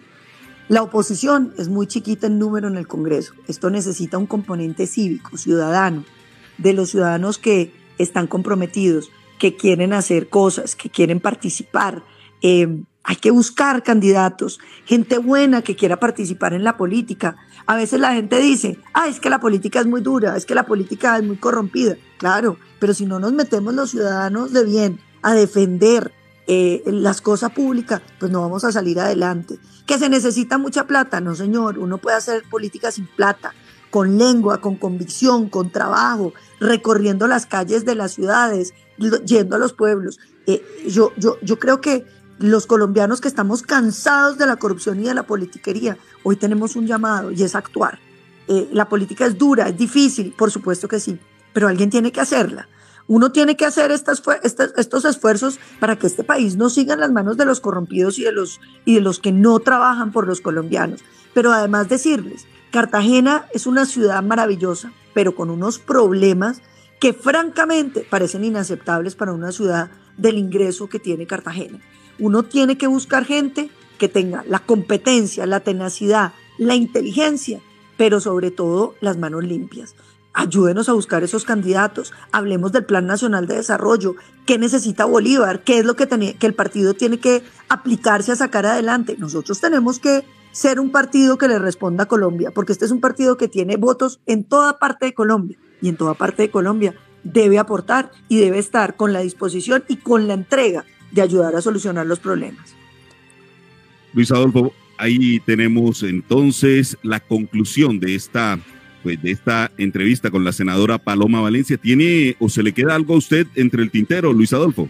No, Rubén, esperar entonces el foro y bueno, esperar hasta ver también si el Partido Centro Democrático tiene actividad política, apoyar de pronto algún candidato o va a tener su propio candidato para las elecciones locales. Si también de pronto preguntarle también si va a tener de pronto candidato al Consejo o a la, o a la Asamblea, doctora Paloma. Yo tengo un candidato al Consejo que espero que quede en esa lista, que es un joven cartagenero que se, llama Daniel Alejandro Fernández. Es un pelado comprometido, inteligente, berraco, que me gusta mucho, ha, hecho parte de nuestras juventudes desde hace mucho tiempo, entre otras, hoy es dirigente nacional de las juventudes del partido. A mí me parece que es un pelado excepcional y quiero apoyarlo para que sea concejal de Cartagena. Cartagenero. Y, apoyaré eh, también las listas del partido y ojalá, ojalá después de esta entrevista me salga un candidato para alcalde de Cartagena, una persona con las manos limpias, una persona que conozca los problemas de Cartagena, que tenga experiencia para solucionarlos. Se necesita un buen alcalde para Cartagena, no se puede seguir tratando a Cartagena eh, como la han tratado. Merece un mejor alcalde, una persona que conozca la ciudad, que entienda sus problemas y que tenga una línea para irlos solucionando. Óyame, eh, Luis Adolfo, ¿usted se acuerda eh, de, un, de un video reciente en el que el alcalde William Dow dijo, el, el expresidente Iván Duque venía a Cartagena a encerrarse en la casa de huéspedes y a dormir y a, y a tomar tragos? ¿Se acuerda usted? Sí, claro, eso fue ahora en el mes de enero, creo, que fue ese video. Claro. Senadora Paloma Valencia, tanto que lo ayudaron, tanto que lo respaldaron para que le pagara de esta manera al Centro Democrático, ¿ah? Pues a uno le da tristeza, querido Rubén, porque fue un esfuerzo muy grande, con una convicción muy grande y con una filosofía que yo creo que no se tuvo en el gobierno. Un gobierno tiene que ser para servir a los colombianos, tiene que ser un gobierno que esté de pies y manos en la calle, que hable con cada ciudadano, que encuentre las dificultades que las vaya solucionando. Nadie dice que haya una varita mágica, pero uno sí siente que fue un gobierno muy desconectado, no solo del partido, sino de la realidad nacional. 7, 12 minutos de la mañana. Senadora Paloma Valencia, ha sido para nosotros eh, gratificante tenerla aquí en Buenos Días Cartagena. Esperamos eh, que no sea la primera y la última vez. no, pues yo feliz. Si usted me invita más, yo estaré pendiente y además para que me estén contando qué es lo que hay que hacer y cómo podemos ayudar. Yo creo que este país hay que sacarlo adelante entre todos y a mí me mueve un inmenso amor por Colombia y mi vocación es servirle a este país como se pueda. Así que cuenten con esta senadora. Eh, cuando haya un tema que consideren que se debe pronunciar nacionalmente, me llama, me manda un mensajito, me dice que hay que hacer, que aquí hay simplemente ganas de servir al país y hacerlo bien, de acertar en que los colombianos podamos superar tantos problemas que a veces parecen dejarnos sepultados y, tan agobiados. Senadora, muchísimas gracias por atendernos y pues entendemos sus múltiples ocupaciones y pues esperamos poderla tener nuevamente con nosotros. El sábado Cartagena le da la bienvenida. Muchísimas, Muchísimas gracias. Voy feliz a Cartagena. Espero que muchos nos acompañen. Espero que me vuelvan a invitar a Buenos Días Cartagena. Me pongo muy contenta de poder tenido, haber tenido este diálogo con ustedes y sobre todo de que de todos empecemos a pensar cómo sacamos a Cartagena, a Bolívar, a Colombia de una crisis eh, que necesita solución, porque es que el nudo gordiano uno no lo puede cortar como pretende Petro, acabar con todo. Hay que escoger una esquinita y empezar a desamarrar para que volvamos a tener un país que vaya para adelante. Muchísimas gracias y un feliz día para todos. Gracias, senadora. 7, 14 minutos de la mañana. Vamos a una breve pausa. Ya regresamos. Ahora más que nunca hemos entendido que nuestra salud mental necesita cuidado, que nuestras emociones y pensamientos son la respuesta natural a todo lo que sucede, que se vale sentirnos mal y buscar apoyo para entenderlo, que se vale preguntar cómo nos sentimos y qué pensamos, que se vale expresarlo sin miedo y escucharnos sin juzgarnos, que se vale cuidarnos entre todos. Nuestra salud mental es fundamental. Gobierno de Colombia. 101.6 FM afiliada a Mutual Ser. Inscríbete en nuestro programa de gestantes para acompañarte durante todo tu proceso. En Ser Madre e Hijo queremos disminuir los riesgos de las mamitas embarazadas y recién nacidos, garantizando el ingreso oportuno a control prenatal y atenciones en ginecología, nutrición, psicología, laboratorios clínicos y ecografías especializadas. Te abrazamos desde el inicio de la vida. Vigilado Supersalud. Terminó la desactualización de los inmuebles en Cartagena. Así es, amigo cartagenero. La Heroica, después de ocho años, renovó su información predial y ahora es posible conocer el estado real de los más de 300.000 inmuebles que conforman la ciudad. Si desea hacer revisión del avalúo catastral de su inmueble, puede acercarse a la sede de Go Catastral en el barrio Manga o ingresar en gocatastral.catastrobogotá.gov.co. Con Go Catastral, Cartagena va pa'lante.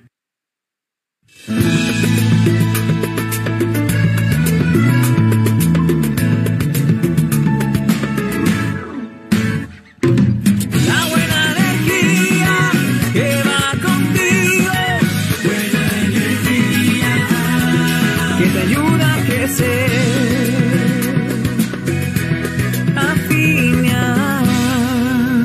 Afinia, la buena energía va contigo. En Crespo, El Cabrero y los Morros ya escuchan 101.6 FM la radio de Cartagena.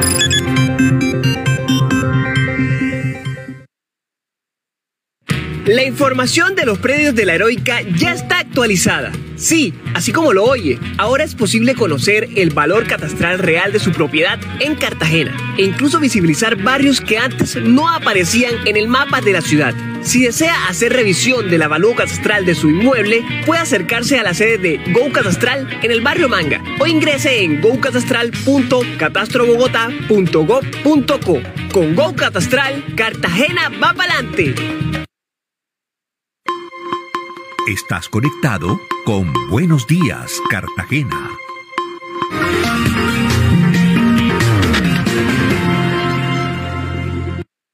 Una sonrisa se dibuja en su rostro. Sabemos que está escuchando Buenos Días, Cartagena.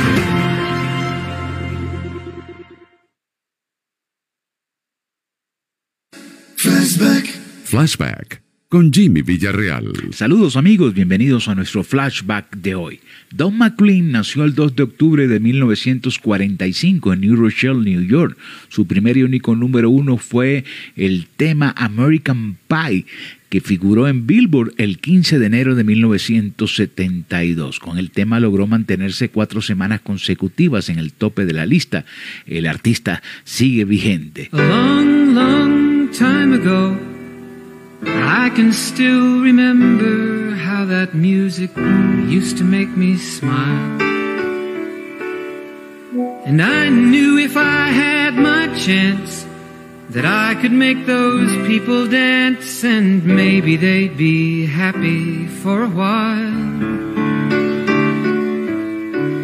But February made me shiver with every paper I deliver. Bad news on the doorstep. I couldn't take one more step. I can't remember if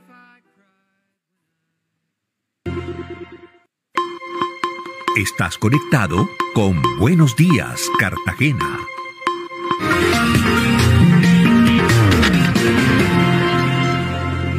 Siete diecinueve minutos de la mañana, el debate sigue abierto. Luis Adolfo, el imperio, el picó el imperio sigue diciendo que tocará el próximo 19 de marzo en las playas Hollywood de Boca Grande. La directiva de Azotelca en el sector turístico se opone con suficientes argumentos. Y para hablar del tema hemos invitado a la directora de esta asociación de Azotelca, la doctora Sofía Lemetre. Y le preguntamos, doctora Sofía, ¿por qué decirle que no al imperio? ¿Y qué decirles a quienes aseguran que esto es discriminación? Muy buenos días. Está, doctora, está muteado el micrófono. Le agradecemos que lo desbloquee para que podamos dialogar. Ahora sí. Ahora Bueno, sí. Exactamente. Bueno, le, le- le repito la pregunta de pronto por, por si no la por si no la escuchó, le pregunto, doctora Sofía Lemetre, directora de Azotelca, ¿por qué decirle que no al toque del imperio en las playas Hollywood de Boca Grande y qué decirle a quienes aseguran que esto se trata de una discriminación? Muy buenos días. Muy buenos días, Rubén. ¿Cómo estás? Muchas gracias. A Buenos Días, Cartagena. Eh, muchas gracias a todos los, los oyentes. Eh, mi nombre es Carmen Sofía Lemetre, directora ejecutiva de Azotelca. Eh, no, es que nos, no es que nos opongamos al evento de ninguna forma, eh, sino es que no es el, espacio idóneo para que se hagan este tipo de, de- de espectáculos. Nosotros celebramos y apoyamos la realización de eventos de toda naturaleza que promuevan las manifestaciones culturales, recreativas, artísticas, eh, de todo tipo de género musical. No se trata del género musical, sino es que no es el espacio propicio eh, y por eso llamamos eh, a que la Secretaría de Planeación y que la Secretaría del Interior, que, es quien, emite los, los, los, permisos, pues se basara en un concepto técnico eh, que debería emitir la Secretaría de Planeación basado en el decreto 1811 del 21 de diciembre de 2015. Este eh, decreto se hizo con el fin de regular las playas. Este decreto, eh, por medio de las cuales se piden normas basadas para la reglamentación de las playas urbanas y rurales en el distrito de Cartagena de Indias, donde ¿qué, qué, hace ese decreto?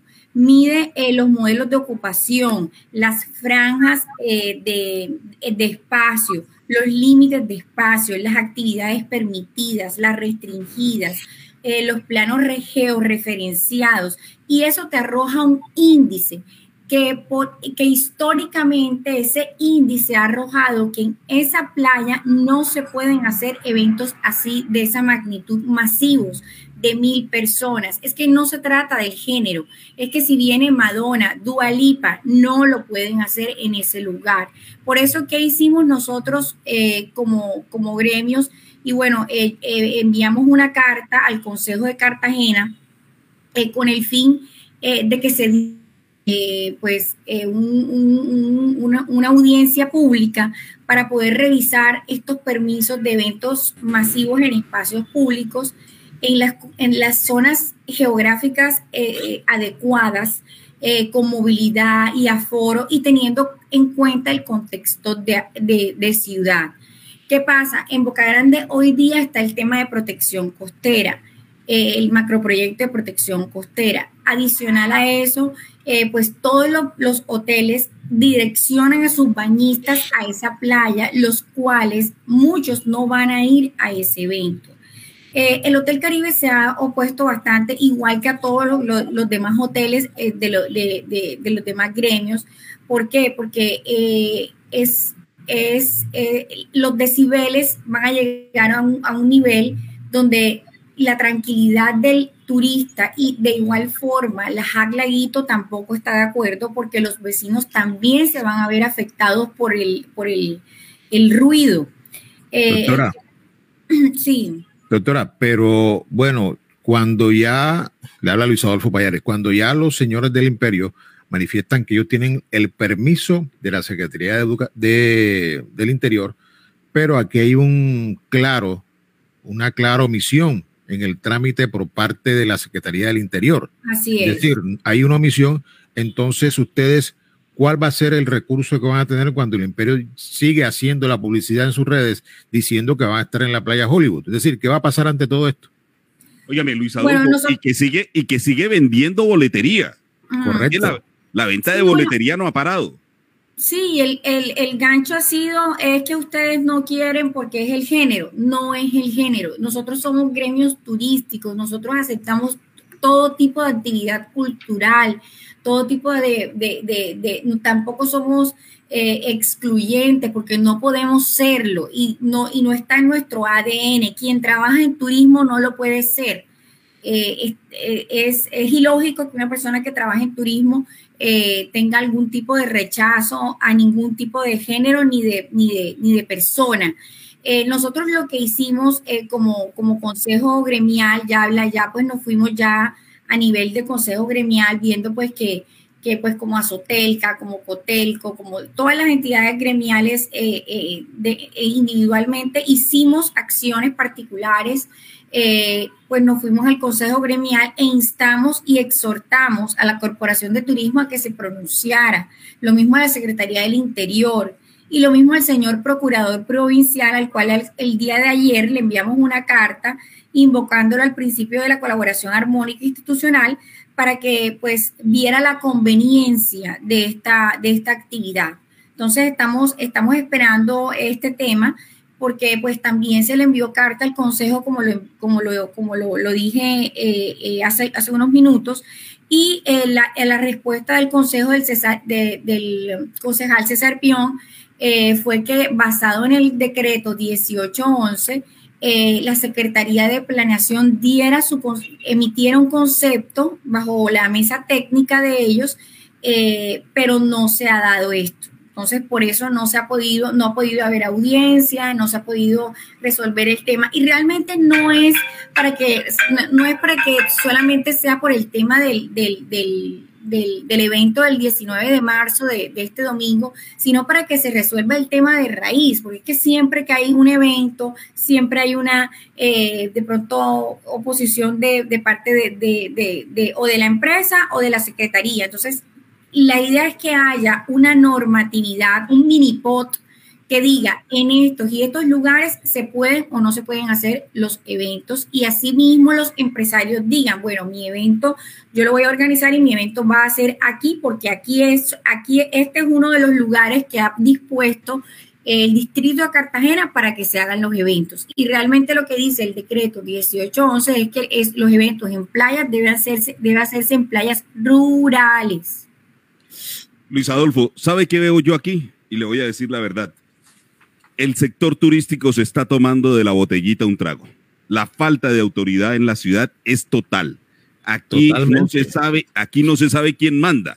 Aquí no, no y aquí está, ahí está un claro, aquí un claro, bueno, yo no soy jurista, pero lo que veo aquí es un claro eh, delito de prevaricato por omisión. Hay una omisión aquí con referente, se da, se da una, un, un, un permiso sin tener en cuenta a planeación distrital, que es el quien tiene que avalar definitivamente este permiso. Ante esto, doctora eh, Lemetre, ¿qué, ¿qué, van a hacer ustedes el día, el día? ¿Van a poner la policía, el ejército? ¿Qué va a pasar ante todo esto? Ah, bueno, otra cosa que se me, que se me pasaba, uno de los, de los permisos que también debe haber es de la de Asobocala. Y Luis Negrete, eh, perdón, eh, de Asobocala no, del, alcalde, del alcalde de la localidad 1, que es Luis Negrete. Y Luis Negrete primero dio el permiso y luego lo revocó. Es decir, no hay permiso del alcalde de la localidad 1 para ese evento. Entonces están violando también ese, ese evento. No, nosotros eh, ayer eh, mandamos derecho de petición a Secretaría de Planeación para que por favor emita el concepto. Eh, y estamos esperando que eh, pues la Secretaría de Planeación nos diga, nos muestre el permiso, porque nosotros no conocemos ni siquiera el permiso, la boletería sigue vendiéndose, pero no conocemos el permiso.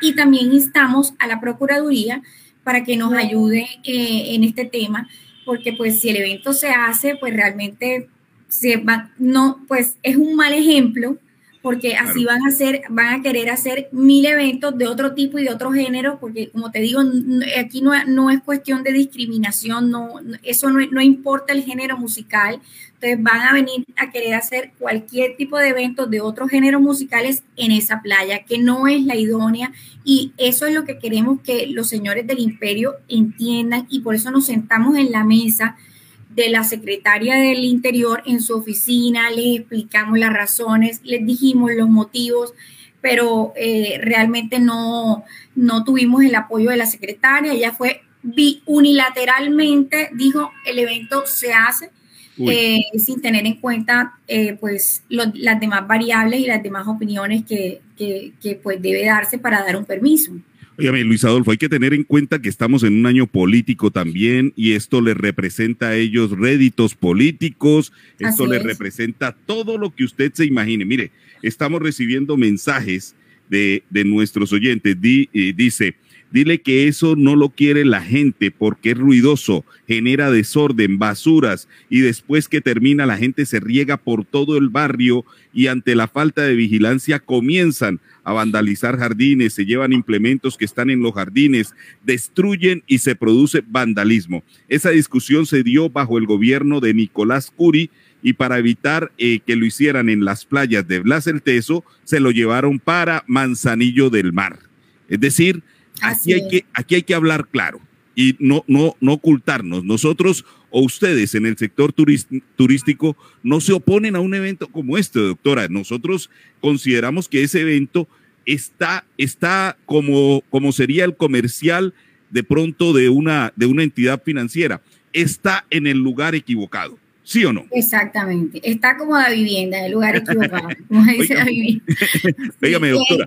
nosotros queremos que el evento se haga. Yo eh, de pronto eh, los titulares han sido a veces de pronto, es que Azotelca se opone. No, no, no, nosotros no nos oponemos al evento, nosotros queremos que el evento se haga. Yo tengo hoteles que le hacen honores a la cultura, eh, que le hacen honores al género de la champeta, que tienen pisos en sus habitaciones, de, de sus habitaciones eh, que dicen, por ejemplo, en algún tipo de habitación dice Mr. Black, en otro dice Kevin Flores, le hacen honores al género musical. Nosotros, nosotros le, eh, eh, celebramos es el, el, género, ese género es de Cartagena.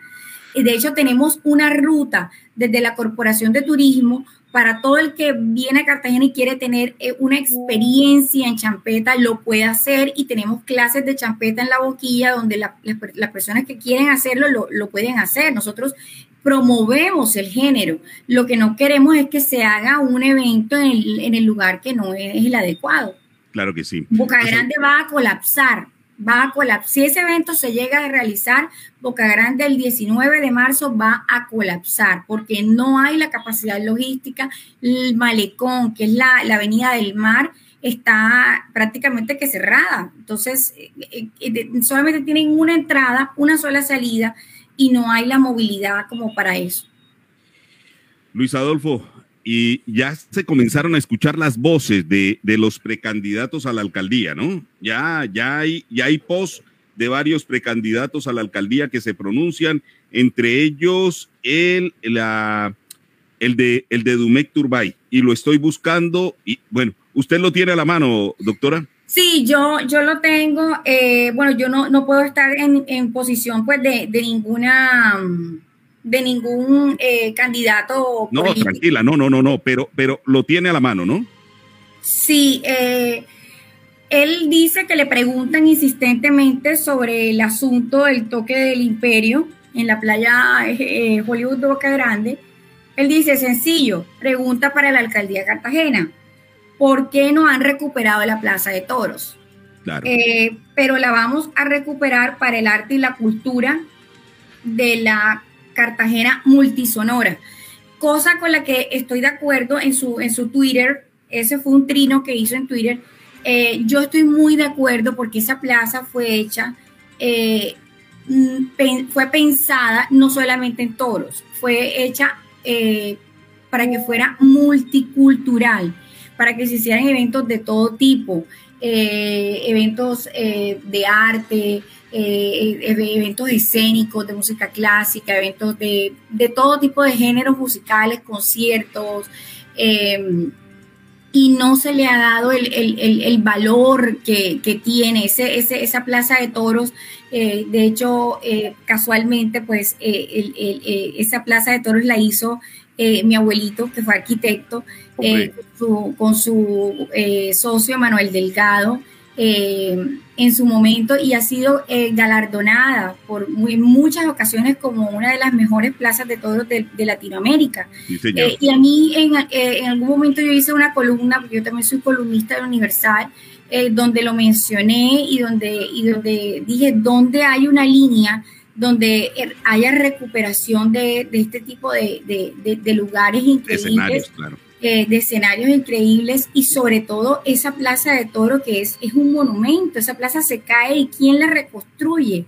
Eh, eh, es, es, inaudito que no se le haya metido un peso a la plaza de toros. Realmente es triste. Doctora Carmen Sofía Lemetre, bueno, recientemente tuvimos aquí a la senadora María Fernanda Cabal ella manifestó de que los gremios en la ciudad de Cartagena están en silencio ante el desastre que está en la ciudad. Este es un claro ejemplo de lo que está pasando con este permiso que no, que no, debió darse con el tema de, del imperio. Pero, es decir, los gremios están mudos ante todo lo que está pasando en la ciudad. No vemos que ustedes como gremios se pronuncien de manera enfática, de manera eh, eh, enérgica ante todo lo que está pasando, sino pareciera de que no les importa a la ciudad Mientras que vemos, por ejemplo, aquí a dos horas, la ciudad de Barranquilla se está preparando de manera muy significativa para volverse también un sector turístico que puede ser competencia para Cartagena. Grandes eventos ya se han ido para allá. Es decir, ustedes que, que la, idea es que se pronuncien ante esto porque vemos que Cartagena cada día está perdiendo eh, eh, relevancia y que ante el desorden que hay, cualquier cosa puede pasar. Y no, no, yo, yo dejo claro. vea, doctora, y me sumo a lo que está diciendo Luis Adolfo. Eh, uno siente que como que Cartagena está parcelada. Es decir, el sector turístico, el sector de comerciantes, el sector de no sé qué. Pero cuando se meten con mi parcela, ahí sí, señores, un momentico. Conmigo no se metan. En este momento se metieron con el sector turístico y salieron ustedes a, dar la cara, a, frentear y resulta que no hay nadie quien lo respalde a ustedes. Eh, bueno, eh, eh, ahí sí aclaro algo, nosotros eh, como, como gremios del sector turístico y también pues parte del, de, haciendo parte pues del Consejo Gremial de Bolívar que agrupa eh, los, los gremios de la ciudad en general, no solamente del sector turístico, sino también industrial, de la construcción, etcétera, etcétera, nosotros no estamos en silencio, nosotros hemos, emitido comunicados, nosotros hemos mandado carta al Consejo, nosotros hemos mandado carta a la Alcaldía de Cartagena, a la Secretaría del Interior, a la Secretaría de Planeación, a la Procuraduría, nosotros no nos hemos quedado callados. Y si ustedes ven todos los comunicados que hemos emitido, han sido comunicados con todos los argumentos exigiendo y exhortando a que se pronuncien y a que actúen. Nosotros no nos hemos quedado callados en ningún aspecto y en ningún tipo de, eh, de situación que se haya dado. Cuando se dio el tema de Trascaribe hace unas semanas, también nos pronunciamos, nos sentamos, hicimos el comunicado y lo, y lo, enviamos con copia a todos los entes eh, correspondientes. Asimismo lo, lo, hemos hecho con el tema de ahora de, del permiso en, la playa para este, para este evento. Nosotros no nos hemos quedado callados. Lo que pasa es que hay un tema muy complejo y es eh, un gobierno en este momento donde no hay interlocución. Si se dan cuenta, como les, como les estoy contando tal cual fue eh, la historia, y es que nos, nos citan a una reunión donde ya prácticamente el permiso unilateralmente ya estaba dado. Entonces, eh, ya allí eh, entran ciertos factores porque pues un evento que, es eh, jurisdicción de la Secretaría del Interior y la Secretaría del Interior dice yo doy el evento sin tener en cuenta el, un decreto, sin tener en cuenta unos parámetros que deben haber para poder dar el permiso, ya es, eh, eh, se nos sale un poco de las manos, sin embargo, nosotros estamos trabajando, nosotros estamos trabajando y, estamos trabajando muy juntos de la mano del sector turístico, ANATO, Cotelco, Azotelca, FENALCO, estamos, estamos trabajando juntos y, en, en bloque para poder eh, sacar adelante el sector turístico, que por sí no solamente es el evento, es la seguridad. Eh, la el, el, jueves es el foro de seguridad con el viceministro de Turismo que viene a Cartagena, no sé si están enterados. Eh, ayer tuvimos una reunión para, para prepararnos para ese foro y para lo que queremos que el, que el viceministro sepa y, y instarlo a que envíe más pie de fuerza, porque eso es lo que nos dice eh, la policía, pues que no tiene el suficiente pie de fuerza eh, para poder eh, pues ejercer toda la autoridad que se, que se necesita. Entonces, por eso vemos esa cantidad de, de TikTokers y, de, videos que hacen referencia a, a, la ciudad, pues de una manera pues destructiva eh, y pues otras ciudades eh, pues se aprovechan del tema porque pues Cartagena es la joya de la corona. Entonces, eh, nosotros no estamos callados, nosotros nos estamos moviendo y estamos trabajando duro. Yo hago parte del Consejo Gremial por parte de Azotelca como directora y les puedo decir que el trabajo que estamos haciendo es bastante grande. Lo que pasa es que no ha sido fácil con esta administración. A eso apunta mi siguiente pregunta y, y ya como para para concluir, eh, doctora Carmen Sofía, ¿cómo ha sido eh, esa, esa sinergia, cómo ha sido ese trabajo con, el, con la administración distrital por parte del sector turístico? Porque lo que se ha visto es que no hay, no hay un complemento entre turismo y administración distrital, como que están, están cada uno eh, navegando en aguas diferentes. Mientras ustedes van por un lado, la administración distrital va por otro y muestra de ello es esto que pasó, el permiso que se ha dado precisamente para el toque del imperio en Playa Hollywood, ¿no? Hay un silencio, hay un silencio y a veces hay muchos silencios que a veces eh, nosotros eh, por eso mandamos los comunicados, por eso eh, los instamos, mandamos las cartas, los instamos, los llamamos para que se pronuncien, bien sea positiva o negativamente, eh, pero hay que tener una posición. Entonces, eh, a eso es a lo que llamamos, a tener una posición. Entonces, eh, pues no ha sido fácil la interlocución, es lo que realmente, insisto, la interlocución no ha sido, no ha sido, no ha sido fácil.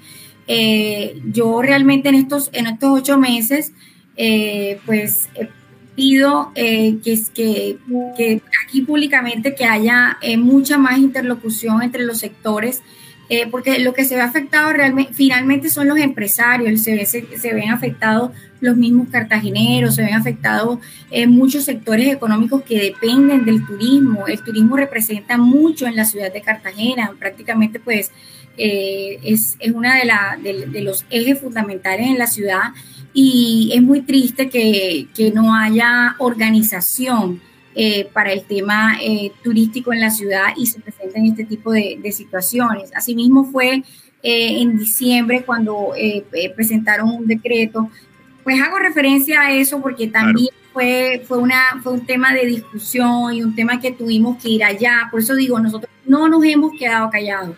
Cuando en diciembre pretendían poner un decreto donde se acabara todo, a la una de la mañana en plena temporada, cuando la gente viene de una pandemia donde se quiere recuperar, eh, nosotros los gremios alzamos la mano y todos los gremios del sector turístico fuimos y nos sentamos en la mesa con la alcaldía y con la Secretaría de, del Interior y le dijimos, no, eso no se puede hacer aquí en Cartagena. ¿Cómo en plena temporada pretenden cerrar los establecimientos a la una de la mañana? Eso no es posible van a afectar a todo el comercio. Además, la, peatonalización del centro histórico eh, fue un desafortunio porque los, las ventas del comercio como tal bajaron, bajaron en comparación del año pasado. Entonces, eh, nos sentamos en la mesa y concertamos que fuera hasta las 3 de la mañana y que el 24 y el 31 de diciembre fuera hasta las 4 de la mañana pero nos costó mucho trabajo que entendieran que para esa época, en plena temporada de sembrina, que es la temporada donde los comerciantes venden mucho más, cerraran a la una de la mañana. Claro que sí. Entonces, eh, sí se ha dado, sí se ha dado el, la voz, sí hemos trabajado en bloques, sí hemos ido allá, sí hemos, pero como te digo, siempre hay este tipo de discusiones, por eso fue que eh, pues mandamos la carta, nosotros todos los gremios del sector, mandamos la carta al Consejo para cortar de raíz esto y que, nos, y que desde el Consejo se estipulen los escenarios idóneos para poder hacer este tipo de eventos. Mire, a propósito de la champeta, vea, una noticia dolorosa, dolorosa y, y pues nos llega ahora mismo vía WhatsApp. Muere en Estados Unidos. Eh, lo casa eh, Mabongo, ícono de la música champeta, padecía de diabetes. Eh, ojo, Rubén, no es de la música champeta, es ícono de la música africana. de la música africana, tiene razón, tiene razón. bueno, pero es un género, es un género. Es un género, sí, sí, sí. Estuvo aquí, él estuvo aquí, en Cartagena. Recientemente. Porque tiene una guitarra impresionante, la guitarra africana esa que suena en la música champeta. Efectivamente, sí, señor. Y pues bueno, nos llega de último momento, muere en Estados Unidos, lo casa llamó Mambongo, señor. Y pues estuvo recientemente en la ciudad de Cartagena. Doctora Carmen Sofía, ha sido un placer tenerla aquí con nosotros y conocer de usted, conocer de, de Azotelca, conocer de, de, este, de este pronunciamiento al que, pues, al que ustedes le han metido toda la fuerza, todo el impulso, pero que las autoridades distritales están desconociendo en este momento. Esperamos y confiamos en Dios que este toque no se vaya a hacer eh, por el bien del turismo, por el bien de, de la ciudad en este sector de la ciudad. Muchísimas gracias. Muchísimas gracias Rubén y muchísimas gracias a Buenos Días Cartagena. 7:45 minutos de la mañana, Luis Adolfo. Es, es terrible si se llega a, pues, a registrar esta situación, a, a registrar este toque del imperio en Playa Hollywood, ¿o no? Sí, bueno, lo que pasa es que ante una administración que tiene desconocimiento de las normas, ante una administración que no sabe absolutamente nada de lo que es la hermenéutica de la normatividad, que tiene que ver con la reglamentación de playas, con la reglamentación de eventos, ante eso apague y vámonos, Rubén. Esta señora del Secretaría del Interior dio, dio el permiso, que lo tienen en su poder los señores del imperio, ante eso, es decir, ellos tienen, ellos tienen, tienen de pronto eh, en sus manos el poder para hacer el evento. Lo que pasa es que ese, ese permiso se dio de mala manera. Había que tener un concepto de planación y ese es el que no hay. Entonces, ante esa situación, creo de que aquí hay una hay un problema técnico, de carácter técnico por parte de la alcaldía, técnico y legal, por parte de la alcaldía, que ya tendrá que asumir los riesgos la alcaldía ante esta situación. Y no solamente esto, porque la, la alcaldía está demostrando su ineficiencia, su inoperancia, su falta de conocimiento, su ignorancia ante las normas, y esto es gravísimo. Una ciudad que está completamente desordenada y que es eh, prácticamente un desastre en todo, en cuanto a vías, en cuanto a seguridad. En cuanto a seguridad, cada día hay sicariatos acá, hay sicariatos. Y eso, y ante eso, ante eso, bueno, ya la doctora, la doctora Carmen Sofía se fue, pero ante esa situación también es lamentable lo que está pasando. El tema del sicariato, una ciudad donde cada día matan, matan a la gente, y ante eso creo que yo creo yo, Rubén, que el, sector turístico no se ha pronunciado. No se ha pronunciado para nada. Mire, este tema tan grave, tan grave que cada día matan gente. Ayer hubo uno o dos sicariatos y el año pasado, ¿qué decir? El año pasado hubo más de 400 sicariatos, una de las ciudades más inseguras que hay en el mundo, en el puesto 49, 50, creo yo, está Cartagena. Y esto es algo grave que hasta el momento no se le pone contención. Seguimos con un alcalde vulgar, plebe, soez, y que no pasa absolutamente nada. Luis Adolfo, nos llegan, nos llegan comentarios fuertes. Mire, vea, ante, ante la situación de lo que pasa en la ciudad, a los gremios les gusta hacer pasito por si las moscas. Es decir, ellos no, no es que se pronuncien fuertemente, ellos, ellos son tenues en los pronunciamientos porque de pronto esto los puede afectar. No, y además recuerde, recuerde Rubén, que precisamente una persona que hacía parte de los gremios de FENALCO, la señora Mónica Fadul, hizo parte de la administración. Y el FENALCO no se pronuncia absolutamente para nada, de manera contundente. Son puros pañitos de agua tibia, son simplemente allí, eh, eh, parece, parece carburo. son pañitos ahí de agua tibia y no, y no se, no se pronuncian de manera vehemente ante todo lo que está pasando en la ciudad, ante el desorden en la ciudad de Cartagena. Usted lo ha dicho, parecen carburo. Sí, señor. Esa, ese, esa pinturita, esa, esa, esa, ese suazuá que uno le llama, lo que uno llama el suazuá blancuzco, que se va rápidamente, porque de un momento a otro ya se va y pues uno dice, bueno, ¿y los gremios dónde están frente a estos problemas de movilidad, frente a estos problemas de inseguridad, frente a todos los problemas? Y lo que pasa es que si no hay gremios, si no hay administración, esto, mi hermano, olvídese, esto está de apague y vámonos. Con la siguiente invitada, Luis Adolfo, precisamente vamos a tocar ese tema porque llevan ya, llevan ya, ayer, ayer nos hicieron llegar un comunicado, ¿no? Ayer nos, nos enviaron un comunicado a la mesa de trabajo, Luis Adolfo, ¿cuánto, cuánto tiempo es que cumplen ya sin, sin alcaldía local o sin alcalde local en esta localidad? Luis Adolfo se me ha perdido, pero no, ya tengo aquí el comunicado.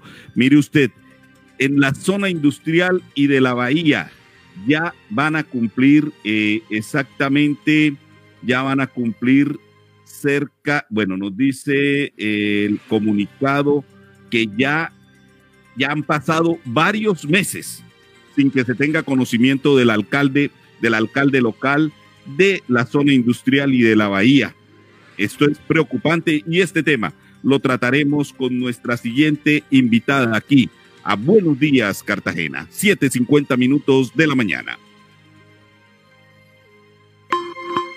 Estás conectado con Buenos Días Cartagena.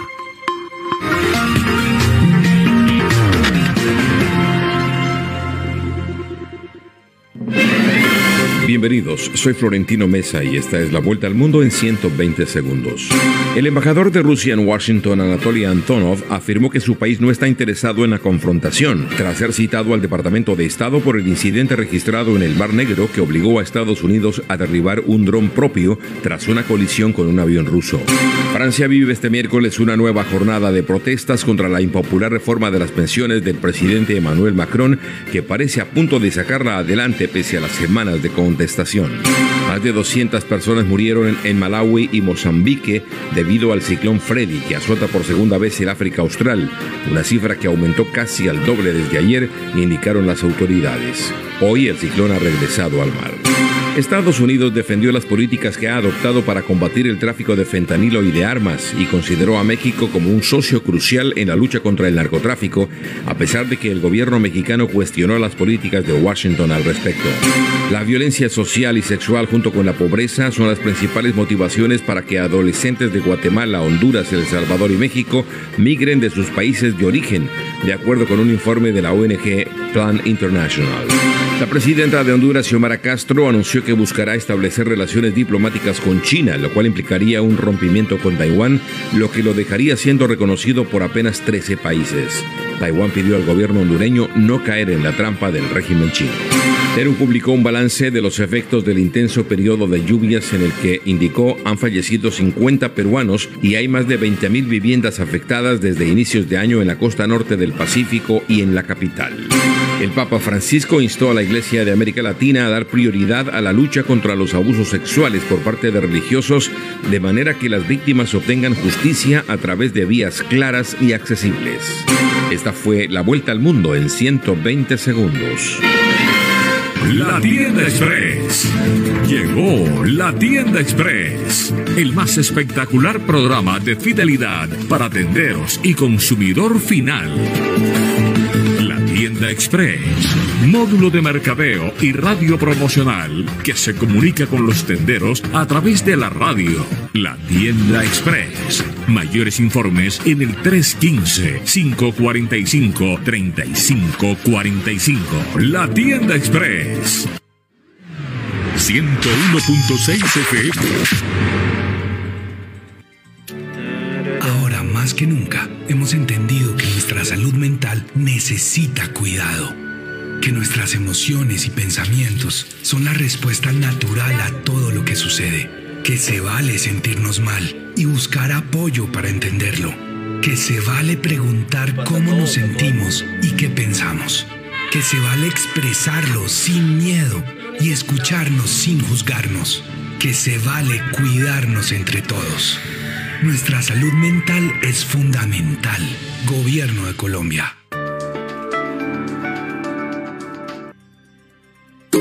Afiliada a Mutual Ser, inscríbete en nuestro programa de gestantes para acompañarte durante todo tu proceso. En Ser Madre e Hijo queremos disminuir los riesgos de las mamitas embarazadas y recién nacidos, garantizando el ingreso oportuno a control prenatal y atenciones en ginecología, nutrición, psicología, laboratorios clínicos y ecografías especializadas. Te abrazamos desde el inicio de la vida. Vigilado Supersalud.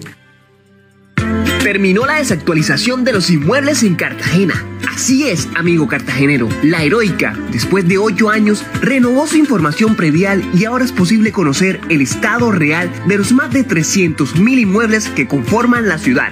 Si desea hacer revisión del avalúo catastral de su inmueble, puede acercarse a la sede de Go Catastral en el barrio Manga o ingresar en gocatastral.catastrobogotá.gov.co. Con Go Catastral, Cartagena va pa'lante.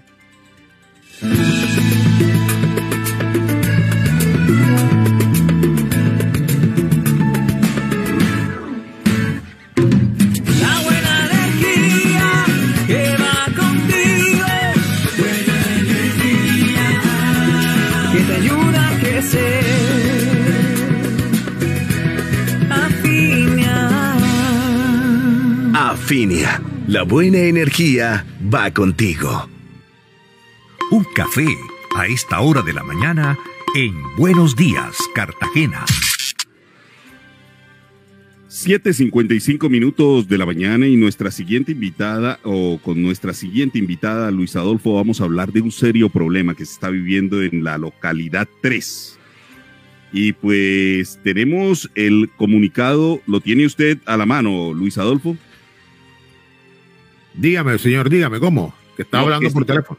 Claro, claro, y, y- y perdóneme usted interrumpirlo, pero no, que si tiene el comunicado a la mano de el, el que nos hicieron llegar ayer, Luis Adolfo, por parte de, de la pues de la comunidad, de la localidad 3. Lo estoy aquí precisamente buscando, Rubén, sobre la la localidad que precisamente la, la diré la señora Ari Gándara, ¿no? Claro que sí. No, Rubén, no lo tengo, no lo tengo, se me borraron, se me borraron precisamente los mensajes que tenía. Yo lo tenía aquí, pero se borraron. Ya lo tengo acá a la mano. Mire, es preocupante lo que viene sucediendo en la, en la zona industrial y de la bahía. Eh, dice, expresamos nuestra, nuestra profunda preocupación por la falta de agilidad en el tema administrativo de la localidad 3 industrial y de, la bahía. Es de conocimiento público que ha habido una interinidad de siete meses en un cargo tan importante y de tanta prelación como, él, como lo es el alcalde local. Y le solicito en su momento, y se le solicitó a los entes de control en su momento el acompañamiento a la escogencia y designación de un alcalde local en esta localidad. A pesar de que la Junta Administradora Local hizo lo pertinente solicitado por el alcalde mayor de Cartagena y se siguió con el requerimiento según la norma, a la fecha no ha sido posible la escogencia de la terna de acuerdo con la ley y la declaración de emergencia o calamidad hecha por el doctor William Dow el año pasado. Hemos solicitado en múltiples ocasiones una intervención inmediata en relación a esta situación. Sin embargo, aún no se ha tomado una decisión al respecto. Y tenemos en nuestra mesa de trabajo a la presidenta de la localidad 3, a la presidenta de la, de la corporación edilicia, a la señora Aris Gándara, a quien le damos la bienvenida, Luis Adolfo, y mire usted, preguntarle a, a la señora Aris Gándara, bueno, ¿qué ha pasado? ¿Cuál es la demora por parte de la administración distrital y en qué los ha afectado el que se demore la alcaldía en esta situación, en esta escogencia? Eh, muy buenos días, señora Aris Gándara. Muy buenos días. Eh, gracias pues por esta invitación. De verdad que agradecida con ustedes por poder brindar la oportunidad de que las comunidades, la sociedad en sí, pueda enterarse de lo que pasa en nuestro querido Corralito de Piedra y no podía ser menos en la localidad 3 industrial y de la Bahía. Preguntarle, señor Aris Gándara, ¿en qué se han, eh, cómo se han visto ustedes afectados en la demora de esta, de la escogencia de un alcalde en propiedad para la localidad 3. ¿Cómo han visto afectados sus proyectos? ¿Cómo se ha visto afectado eh, pues, el ejecutar el presupuesto en esta zona? Sí, bueno, la verdad es que ha sido lamentable, eh, toda vez que sabemos que el año inmediatamente anterior no hubo una inversión eh, desde el Fondo de Desarrollo Local y que a pesar de que se decretó una calamidad en el mes de septiembre, y de que hubo un procedimiento de escogencia de eterna en el mes inmediatamente siguiente a la fecha. Siete meses después no tenemos respuesta. Y hoy los más afectados son nuestros coadministrados que no pueden y no han tenido la oportunidad de tener ese foco de desarrollo, ese foco de mitigaciones en las diferentes áreas y sectores de la localidad 3 industrial y de la Bahía. Obviamente eso nosotros particularmente Arinda Gándara, que llega con esas ganas de poder llevar a esa, ese desarrollo y esa mitigación a los diferentes sectores. Eh, me siento muy, pero muy preocupada, pues porque no se está viendo y seguimos en este limbo sin respuesta y sin poder decidir qué va a pasar de aquí a un mes o a dos meses cuando ya se viene la ley de garantía. Doctora, la localidad que usted hace parte es una localidad que tiene muchos problemas. Hay problemas de microtráfico, problemas de muchas, de muchas aristas. Ante esa gran problemática, el gobierno local, ¿qué ha planteado a través de la, bueno, a través de la alcaldía local?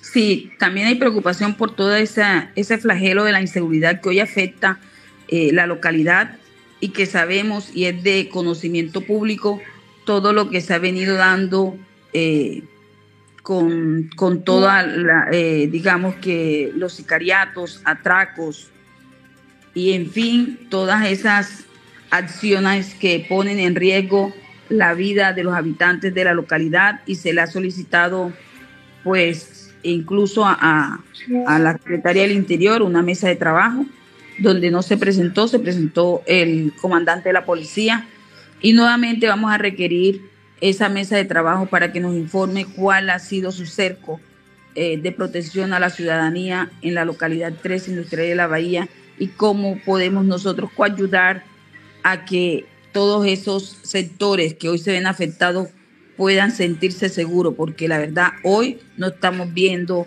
ese, ese acompañamiento desde eh, la Secretaría. Dígame, señora Aris Gándara, preguntarle porque, bueno, eh, ¿cuál es el presupuesto que se tenía para este año en la localidad industrial y de la Bahía? Para este año son 7 mil, eh, 7.200 aproximadamente, pero el año inmediatamente anterior quedaron sin ejecutar 6.300 millones de pesos, los cuales no pudieron, eh, habiendo una calamidad manifiesta convocada por el alcalde mayor eh, desde septiembre hasta la fecha no se pudo ejecutar nada porque los que eh, han llegado son obviamente alcaldes eh, que no pueden, eh, o algunos no tienen el conocimiento para, para poder ejecutar y otros lo hacen de una manera que cuando salen las cosas a flote piensan es que somos los ediles o los ediles no ejecutamos, los ediles aprobamos y le decimos al alcalde, mira, en estos sectores hay necesidades, esto es lo que se está presupuestando, esto es lo que usted tiene, por favor invierta. Pero hoy ese, ese avance, ese sentido de pertenencia ha sido imposible en la localidad. Por eso, eh, digamos que el descontento y la preocupación, porque no sabemos si de aquí a un mes el alcalde que tenemos se va y el tiempo apremia para poder presentar y hacer todo lo pertinente para llevar a cabo las ejecuciones en la localidad y sabemos que hoy necesitamos es un alcalde que tenga el conocimiento, toda vez que eh, nos acaban de presentar un proyecto donde miro con, con poco de asombro y es que el proyecto local que se acaba de, de, aprobar es similar al anterior, donde lo único que se hizo fue eh, eh, quitar un presupuesto de una inversión que iba para la vereda al Bajo el Tigre, porque días antes en una mesa de trabajo con infraestructura y planeación, ellos ya tenían los recursos para hacer la inversión en la vereda al Bajo el Tigre, en ese tanque, que hay una calamidad desde el año anterior que es sabida y que eh, el temor que hay es que pueda eso causar una tragedia y que eh, hoy ellos tienen los recursos. Esos recursos se redistribuyeron en programas que puedan afectar de manera positiva a la localidad. Y hoy estamos viendo que el alcalde eh, respetuosamente pues presenta un documento que presenta una inconveniencia, más no dice cuál es la inconveniencia y muy respetuosa de su accionar, el trámite no es expedito, lo que se anexa es un escrito que se dice, según la norma, la Junta debe hacer una reestructuración del proyecto de acuerdo y no se da el por qué exactamente, sino que se haga una reestructuración con unos temas específicos que él está mandando. Y ese no es el, el debido proceso ni el accionar. Entonces, a mí me da preocupación de que si hoy hay un desconocimiento, ¿qué va a pasar con la localidad? Sabemos que esos trámites, si no se dan en el tiempo preciso, se irían hacia otra instancia y esa instancia se demoraría, lo cual no permitiría la inversión en la localidad. Y yo me pregunto, ¿por qué no podemos escoger un alcalde que tenga el conocimiento y que esté las 24 horas en la alcaldía y que pueda sacar adelante estos procesos? He ahí la preocupación de toda la corporación edilicia porque la verdad es que las comunidades, mis comunidades de la localidad 3 sí necesitan esas inversiones. Y estamos viendo que sin, de no ser así, nuevamente quedaría la localidad sin esa inversión. Amén que hoy infraestructura y planeación piensan hacer una inversión en la malla vial que, eh, digamos, que subiría esas metas en, el plan de, de desarrollo de, infraestructura, pero ¿y qué hacemos con todo, con todo lo demás? Entonces a mí eso sí, de verdad que me preocupa y muchísimo. Dígame, Luis Adolfo, ¿usted se acuerda, usted se acuerda de, de un proyecto que se iba a adelantar en ahí en Pasacaballo, un hospital ¿Se acuerda? Sí, claro, un hospital, sí, perfecto, claro que me acuerdo. Y que estaba el recurso, o sea, que estaba el billete que aportaba la refinería de Ecopetrol. Si mal no estoy, está por el orden de los 15 mil millones de pesos, 17 mil millones. Estaban esperando la solución del terreno, estaban esperando a que se diera por parte de la administración distrital una respuesta. ¿En qué va esto, eh, señora Aris? Bueno, eh, seguimos teniendo los recursos, el proyecto, la maqueta, un lote donado por 5 mil metros cuadrados que tiene eh, actualmente dos, dos vías de acceso y que van a, tratar de sacar la tercera, pero igual no ha habido voluntad. Y no ha habido voluntad porque hoy todavía no han podido eh, eh, desglosar el, lote que ha sido donado y a pesar de que se ha solicitado eh, el apoyo logístico para eso, desde la alcaldía mayor no se da respuesta, no ha habido voluntad, así de sencillo. Aparte de que hoy Ecopetrol eh, nuevamente está dispuesto a, hacer la inversión, lo que se está pensando hacer es hacer nuevamente el puesto de salud con otro nombre, claro está, se llamaría Centro de Salud que es un CAP 24 horas, es igual, pero que es insuficiente a las más de 26 mil habitantes que tiene Pasacaballos y las veredas que hoy lo componen.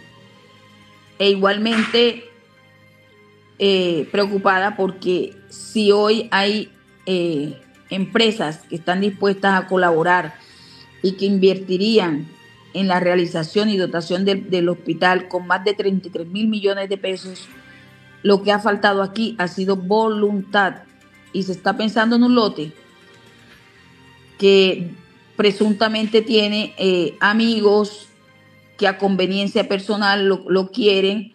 Obviamente eso, le, eso les daría eh, oportunidades a ellos. Y el lote está relativamente cerca de la charca.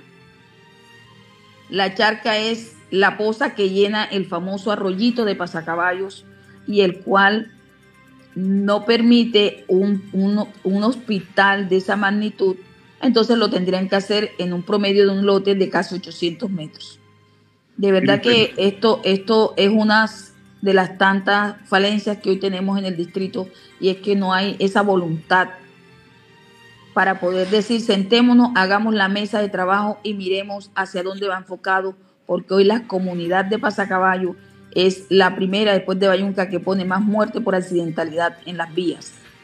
Seguimos padeciendo de una salud y atención digna y oportuna dentro del corregimiento y desde las veredas.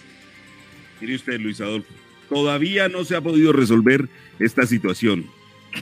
Qué, lamentable. Mire usted, no avanza, no avanza esta situación. ¿Desde hace cuánto venimos hablando de este centro asistencial para pasacaballos, Luis Adolfo? No, que es pertinente y necesario. La zona de Pasacaballo no tiene, la gente tiene que venir hasta acá, hasta Cartagena, el universitario, para poder tener atención primaria, porque allí en Pasacaballo creo que no hay, creo que hay un puesto de salud, ¿cierto, Aris? Sí, señora, sí, hay un puesto de salud con un médico en urgencia, con dos médicos en consulta externa, sin insumos.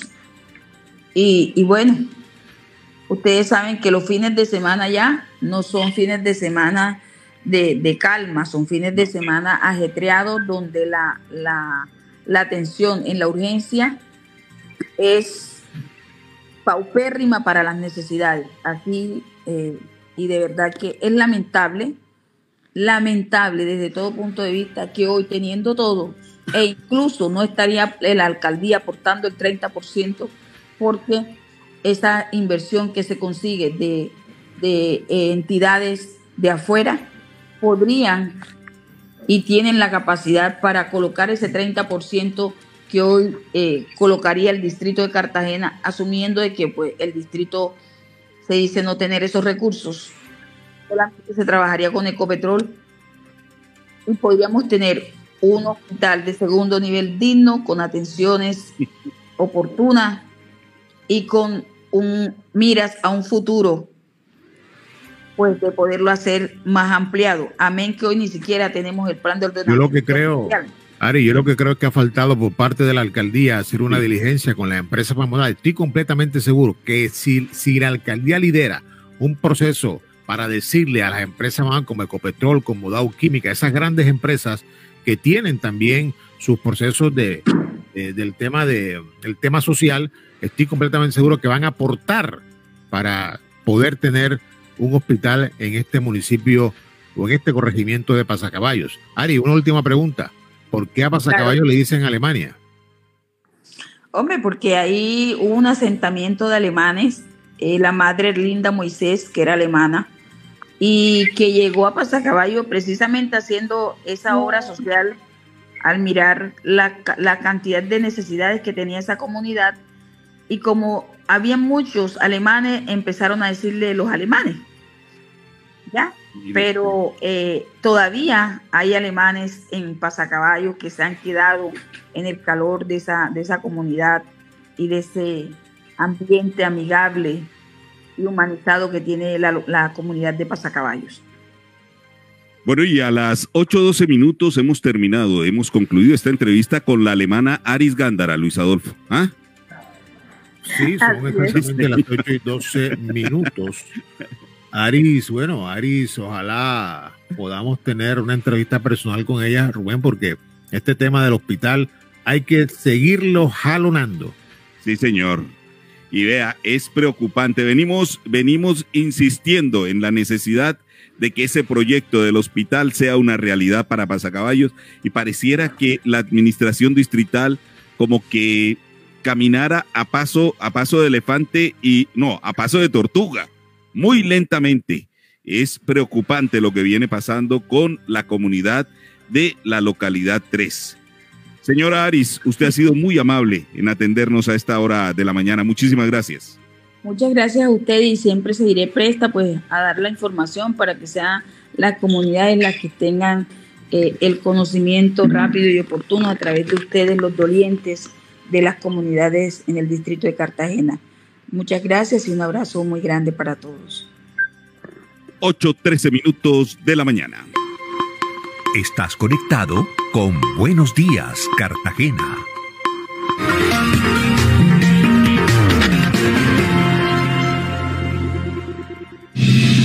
Hola, ¿qué tal? Soy Florentino Mesa con el resumen de la hora.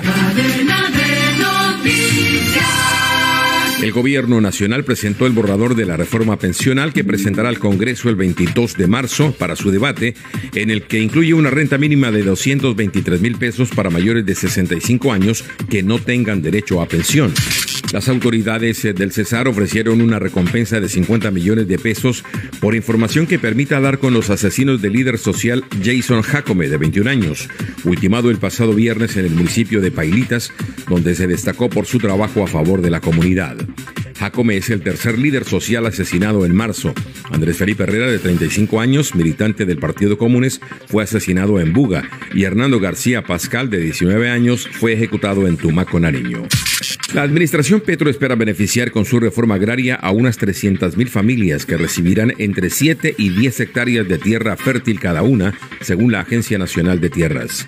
De acuerdo con esa entidad, desde que comenzó el actual gobierno se han formalizado alrededor de 1.4 millones de hectáreas, de las cuales un millón corresponden a predios rurales y 400 mil a cuatro zonas de reserva campesina, como la de Sumapaz, cercana a Bogotá, o la de Guayavero en el Meta.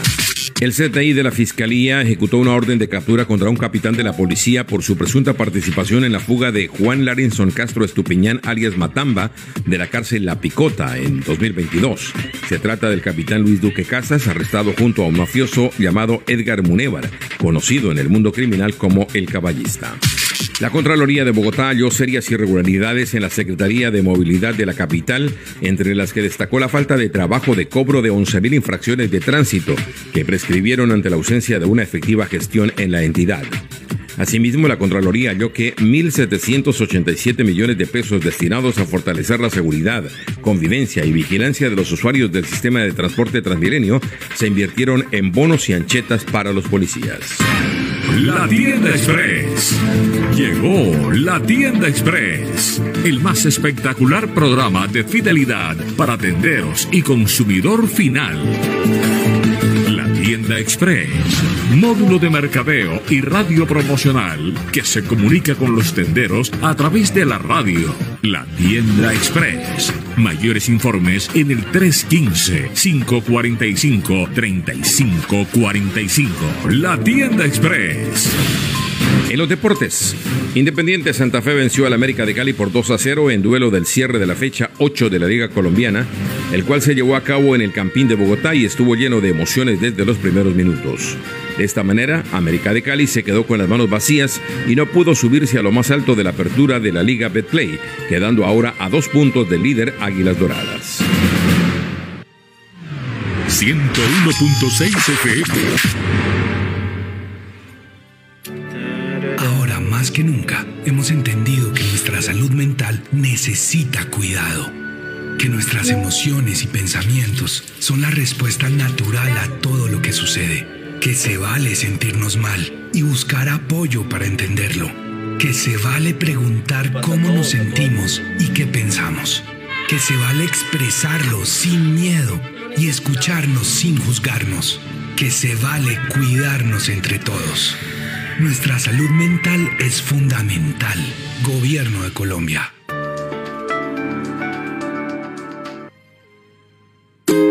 Afiliada a Mutual Ser, inscríbete en nuestro programa de gestantes para acompañarte durante todo tu proceso. En Ser Madre e Hijo queremos disminuir los riesgos de las mamitas embarazadas y recién nacidos, garantizando el ingreso oportuno a control prenatal y a atenciones en ginecología, nutrición, psicología, laboratorios clínicos y ecografías especializadas. Te abrazamos desde el inicio de la vida. Vigilado Supersalud. La información de los predios de la Heroica ya está actualizada. Sí, así como lo oye, ahora es posible conocer el valor catastral real de su propiedad en Cartagena e incluso visibilizar barrios que antes no aparecían en el mapa de la ciudad. Si desea hacer revisión del avalúo catastral de su inmueble, puede acercarse a la sede de Go Catastral en el barrio Manga o ingrese en gocatastral.catastrobogotá.gov.co. Con Go Catastral, Cartagena va para adelante.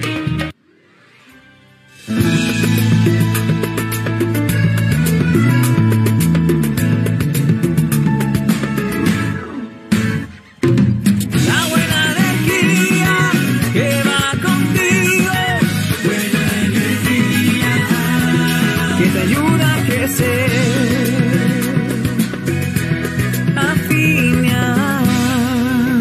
Afinia, la buena energía va contigo. En Crespo, El Cabrero y los Morros ya escuchan 101.6 FM la radio de Cartagena.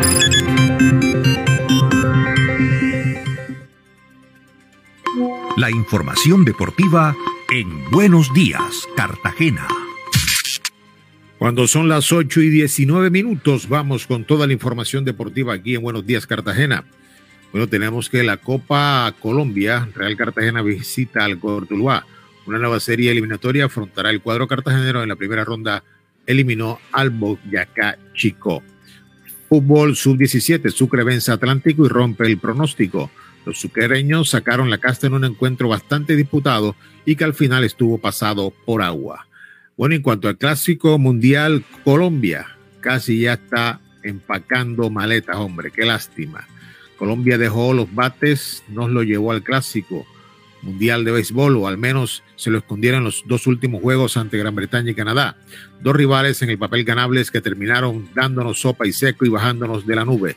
Así es muy difícil ganar un partido sin bate, sin juego ofensivo, con un flojo bullpen y un dugout muerto de la tristeza. Nunca hubo capacidad de reacción. Esas dos últimas presentaciones fueron pálidas y dejaron demasiados interrogantes. Parecieran que hubieran cambiado todos los peloteros de Colombia que jugaron ante México por otros. Aquello fue aquello que actuaron ante Gran Bretaña y Canadá sin fuego en el corazón. Fuimos una montaña rusa con sensaciones extremas, pasamos de la alegría y el, y el holgorio de la primera jornada con triunfo ante un rival que por nómina era más que nosotros, como México, a la decepción de caer ante una desconocida Gran Bretaña y un Canadá que hace algunas horas venía de ser noqueada 12-1 ante los Estados Unidos. Colombia hoy se enfrenta ante el peor panorama. Hoy juega ante Estados Unidos, 10 de la noche, hora de Colombia, y de perder, quedaría en el último lugar y tendría que eh, entrar a una serie clasificatoria el año que viene para poder estar en el próximo Clásico Mundial. En caso si hubiera quedado de pronto de tercero, ya quedaría clasificado inmediatamente para el próximo Clásico Mundial. Y bueno, duras declaraciones de Piqué sobre Dani Alves y su caso de violación. Piqué, cuando militaba en las filas del Barcelona, compartió vestuario con Dani Alves durante ocho años y medio. Y también tenemos que Marruecos se suma a la candidatura de España y Portugal por el Mundial 2030. El rey Mohamed VI anunció este martes que Marruecos se presentará junto a España y Portugal en una candidatura conjunta.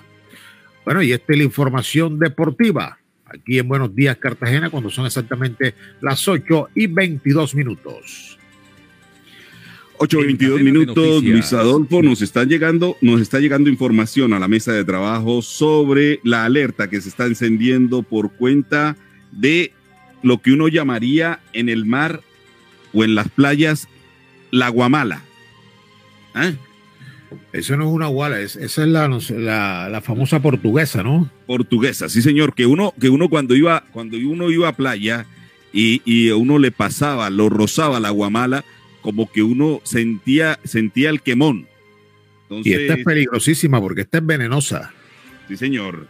Pero bueno, nos está diciendo Aníano Morales, esto es viejo y no mata a nadie. Antes se llenaban las playas y cuerpos de agua, de agua internos. Se especulaba que era por contaminación, nos está diciendo eh, Aniano Morales. Vea, y hay otra versión, hay otra versión y, no voy a decir quién nos la envía a esta hora de la mañana, pero sí quiero decirle, Luis Adolfo, que nos están diciendo otra versión de, de que a pasacaballos le decían Alemania. Le dicen los alemanes porque son negros y, se creían y pues eran considerados eh, fuertes. Y entonces llegó un hombre y les dijo, bueno, ¿qué tal que estos pasacaballeros fueran monos ojiazules? ¿Qué tal que fueran como los alemanes, como los alemanes? Y ahí arrancó la cuestión. ¿Qué tal, ah? Bueno, sí, ahí por eso le hice la pregunta a la, a, Aris Gándara, porque me llama la atención de que a esta zona, aquí le dicen, le dicen Alemania. Bueno, ya da la, la tesis de que una madre alemana llegó a esta zona hace mucho tiempo. Y siguiendo con el tema de portuguesa, Rubén, la portuguesa es una agua mala que muchas veces incluso yo recuerdo que cuando a uno le picaba unas, una agua mala de esta, incluso un remedio efectivo eran los orines. Sí, señor. Darle orín a este tipo de, de picaduras, de, de quemones, el orín era muy efectivo. Pero bueno, la, dice Ariano Morales, que es un hombre de mar, es Aquaman. Ariano Morales, saludo cordial. El hombre siempre ha estado enfrente del mar y él sabe cómo es la cosa. Mi querido Aniano, Aquaman. Aquaman, Aquaman, Aquaman. Aniano el Aquaman, sí, señor. Óyame, eh, estuvo, estuvo movida hoy la, la situación en materia informativa, Luis Adolfo, y se sigue evidenciando el hecho de que estamos creciendo, Luis Adolfo eh, se sigue creciendo, se sigue creciendo en redes por ahí. Por ahí me escribieron, me escribieron varios amigos, varios eh, compañeros diciéndome que, bueno, hoy no era 15, hoy es 15, no íbamos por la 93 punto, por la 93.5 y me tocó explicarles que hubo un contratiempo que esperamos que se solucione favorablemente y pues, sí, la emisora, Rubén, la emisora está en este momento está apagada, parece que tiene unos problemas técnicos y por eso no empezamos hoy, pero no es problema, no es problema de nosotros, es problema precisamente de la emisora. Quien tiene algún problema técnico que debe estar solucionado entre hoy y mañana, ya se solucionará el tema para nosotros arrancar, arrancar ojalá el próximo lunes a través de la 93.5 FM Swing Stereo. Sí, señor. La emisora la emisora de la salsa en la ciudad de Cartagena, una emisora que está dando duro y con un sonido excelente. Estaremos nosotros ahí a partir de las 6 de la mañana, de 6 a 7 de la mañana en su Estéreo. Buenos días, Cartagena. Y aclarar también que vamos por todas nuestras plataformas, ¿no, Luis Adolfo? Todas nuestras plataformas digitales. Estamos haciendo las diligencias para estar también en YouTube. Vamos a estar por YouTube, vamos a estar por Facebook, vamos a estar también por Twitter, que también se puede estar. Entonces, por todas, todas las plataformas digitales vamos a estar a través de esta, este informativo que se llama Buenos Días Cartagena, que cada día sigue creciendo, cada día sigue creciendo. Aquí tenemos entrevistas importantísimas, entrevistas de la, de, la talla nacional, de la talla local y también vamos a tener eh, presencia internacional con muchas personas, con muchos, mucha gente que está en el exterior que también nos sigue, mucha gente que nos sigue a través de las redes, que nos escuchan en Canadá, Estados Unidos, en Europa. Así que bueno, estaremos atentos qué sucede con Buenos Días Cartagena en los próximos días. Ustedes estén muy atentos. Esto crece y, y esto crece de una manera incontenible. El, vea, cuando, cuando la gente es buena y cuando la gente camina sobre los caminos de, de, de Dios, Luis Adolfo no lo para nadie. Esto, las puertas que abre Dios no las cierra nadie y vamos para adelante y pues confiamos en Él, en que, en que este proyecto va a crecer y de qué manera. 8.27 minutos de la mañana. La 101.6 FM.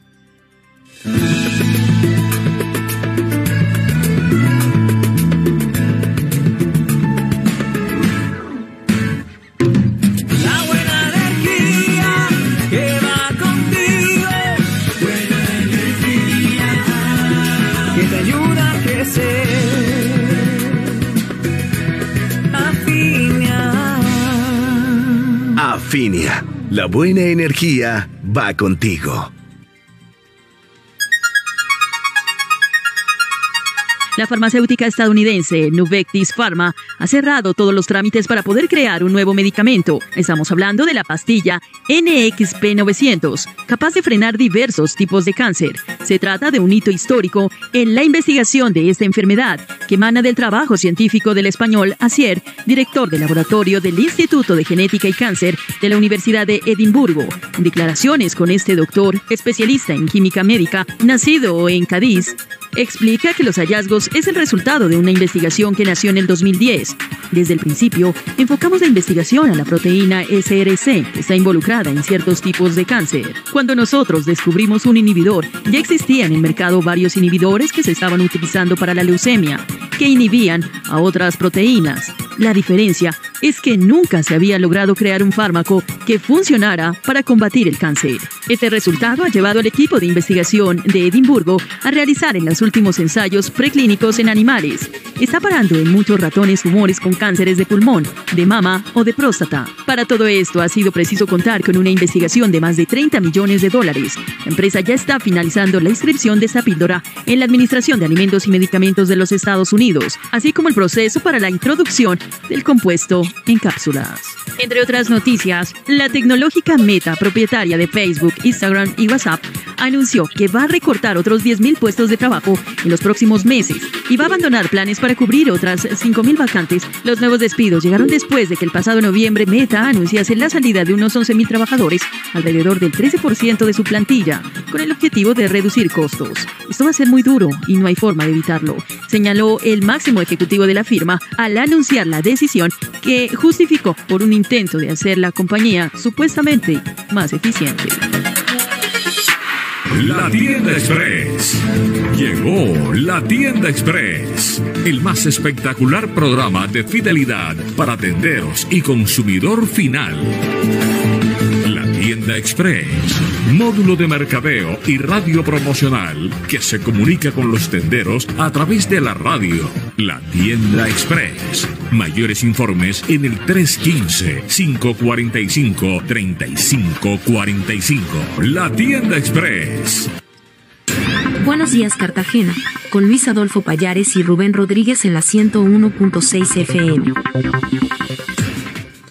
Bueno, cuando son exactamente las 8 y 30 minutos, ya casi al final, tenemos al doctor Ariel Zambrano desde Phoenix, Arizona. Bueno, y para, para saber, doctor, cuéntenos cómo fue eso ayer, esa, eh, lo vimos, lo vimos lanzando la primera bola en el Clásico Mundial antes del partido entre Canadá y Colombia. Buenos días. Buenos días, Luis Adolfo y Rubén, a todo tu equipo, a toda tu mesa de trabajo. Eh, desde acá, desde Arizona, pues complacido de estar aquí acompañándolos en el programa y bueno, contarle un poco de, esa experiencia, esa participación de Colombia, pues no fue Ariel Zambrano, pues como titular propio del individuo, sino la representación de un país, de un departamento y de una ciudad. En tanto más eh, importante que congrega al béisbol mundial. Eh, fue una invitación de Adolfo por parte de todas las asociaciones de, peloteros que, eh, que son los que están al frente de esta organización en medida del Clásico Mundial de Béisbol. Y no menos importante, pues reconocer también la, la, federación, la federación y todos los actores vivos o todas las fuerzas vivas de eh, béisbol en, en, Colombia y sin dejar a un lado pues el, el, manager Holberg, eh, eh, amigos como Freddy Aicardi, eh, que estuvimos pues o hemos venido liderando estos espacios de inclusión y de seguir mostrando lo que hay en el béisbol.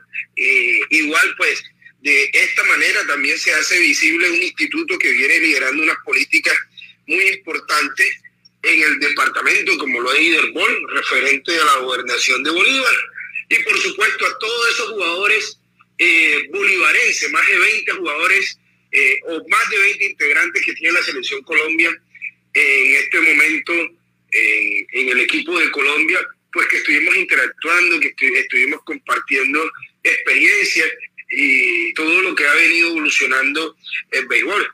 Y pues, y todas, y tú que conoces eh, mucho de, lo que se desarrolla en una actividad como esta, lo viviste últimamente en la Serie del Caribe, que estuviste muy activa ya en la Serie del Caribe, eh, podemos decir que venir a Arizona, además de hacer un lanzamiento, eh, recae una gran responsabilidad en cuanto a lo deportivo netamente, pero también a lo ejecutivo que demanda o ostenta esta aceptación de esta participación, porque quedan compromisos muy importantes y que son compromisos de doble vía en cuanto al desarrollo de las actividades y las disciplinas deportivas. Entonces, de verdad, eh, Lucho y Rubén, eh, fue muy lindo, fue muy bonito, te digo que en un momento de mucha eh, tensión, ansias y demás, teniendo en cuenta que visitar uno de los diamantes más lindos del béisbol organizado eh, estuviéramos ahí en ese montículo que no,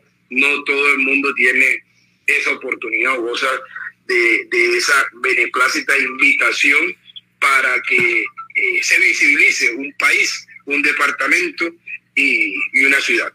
Bueno, usted es el tercer colombiano en toda la historia del Clásico Mundial que lanza la primera bola. Estuvo Alejandro Char, estuvo Manolo Duque. Recuerdo que en el año 2012, 2013 más o menos también estuvo Campolías, pero no fue en Clásico Mundial, fue un, fue en un partido, partido de los Marlins. De ligas. De grandes ligas, exactamente.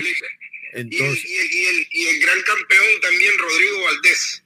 El Rocky Valdés tuvo un partido de grandes ligas también. Sí, creo que en el año 1972, si no estoy mal, junto a grandes ligas de aquel entonces que era el ñato Ramírez.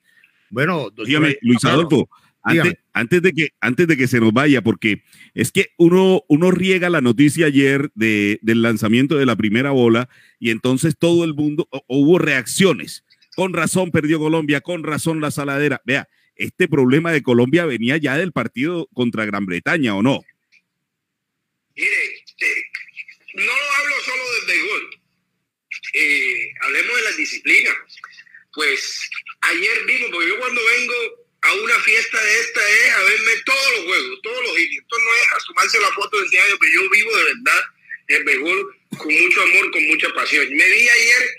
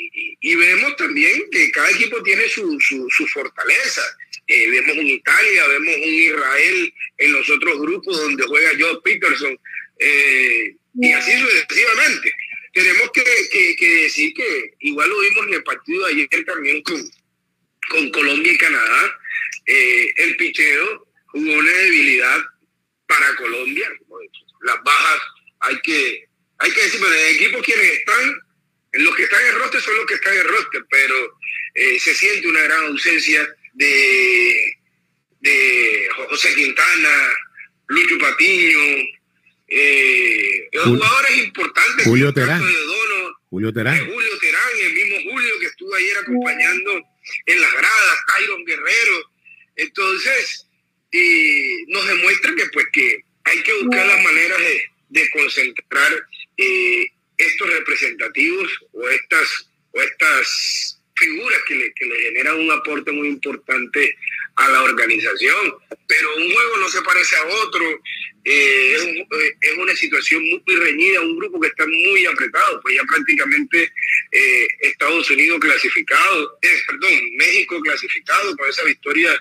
de ayer.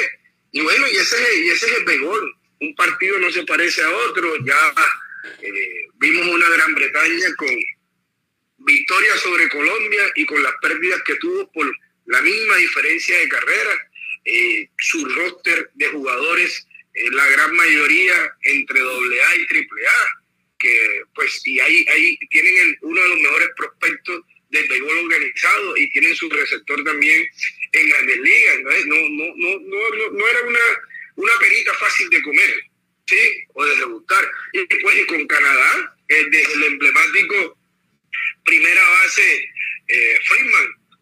prima.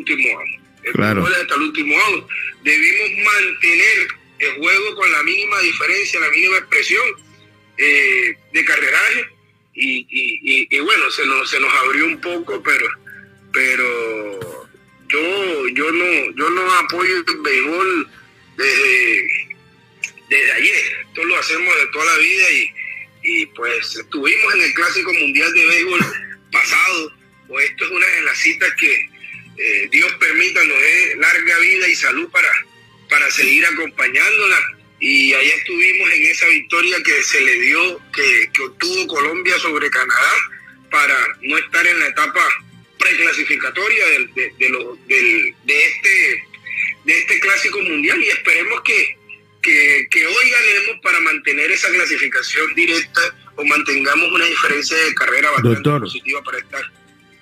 Doctor, Zambrano, pero usted ha dicho algo que nos preocupa, que el equipo está desmotivado. Si hay desmotivación, entonces es muy difícil ganarle hoy a Estados Unidos, que es un equipo que tiene mucho, mucho poder, que viene de noquear a Canadá, en fin, un, es un equipo que tiene unas figuras tan deslumbrantes como Nolan Arenado, como el Peter Alonso, es decir, eh, con el mismo Monkey Betts. Es decir, ah, este equipo es un equipo que tiene muchas estrellas. Colombia será estará animado, motivado para enfrentar a Estados Unidos. Yo, yo, como te dije, iniciando un partido que no se parece a otro, y más en béisbol. Aquí va a jugar mucho la capacidad, la estrategia del cuerpo directivo, también la voluntad y disposición de los jugadores, eh, porque, eh, como te digo, eh, eh, un partido es hasta el último, hasta el último, hasta el último out. Eh, vimos pues, bueno, en lo personal, por eso te digo, una posición muy, muy, muy personal, que la comparto con ustedes. Eh, algunos jugadores muy desesperados, muy desestabilizados y, con, decadencia de, ánimo en eso. Y, pero el mensaje a los jugadores hoy es darle la, la mejor vibra esto, te has dado cuenta, le ganamos a México, México le ganó a Estados Unidos, nosotros perdimos con Gran Bretaña, los demás les han ganado. Y esto es el que haga el mejor trabajo, el que combine y que pongan en juego las mejores estrategias necesarias para que se dé una buen, un buen espectáculo de béisbol en estos parques que se están viviendo acá. Bueno, doctor Zambrano, ¿y cuándo regresa? Bueno, la verdad, eh, voy a estábamos, teníamos eh, los planes proyectados a acompañar en Miami, eh, bueno, buscar un espacio para disfrutar de, como te digo, de, esa fiesta que continúa, esos juegos, y, seguir ahí haciendo las gestiones, articulando con todos los miembros del comité organizador para muchas actividades que, que podemos llevar allá a nuestro país y especialmente a nuestro departamento. Oígame, por último, ¿cómo va el tema del equipo profesional este año? Ya estamos en marzo, ya se está, ya estamos a 15 de marzo, ya en esto estamos en octubre y ¿qué, qué ha pasado? Cuéntenos qué ha adelantado sobre este tema para el equipo este año, el equipo profesional. Bueno, precisamente ayer estuvimos reunidos acá después del, juego con el presidente de la federación, los directivos de la federación. Eh, y, hay grandes hay grandes expectativas de continuar con el equipo. Inclusive estuvimos con Donaldo Méndez eh, colocándose a disposición para que, sin lugar a dudas, Cartagena sea una, buena, siga creciendo esa, esa plaza y las y las disposiciones que tiene la federación es brindando todas las garantías para que podamos contar con eh, ese equipo de béisbol profesional que ha venido entregándole o ha venido devolviéndole el ADN a, la afición cartagenera, pero ahí estamos trabajando en eso, esa es una de las tareas que venimos y que traemos en la agenda de trabajo. Bueno, muchas gracias, doctor Zambrano, y ojalá gane Colombia hoy. Dígame, loco. Vea, aquí, aquí nos dicen por WhatsApp, cuando jugaba béisbol le decían Ariel Ponche.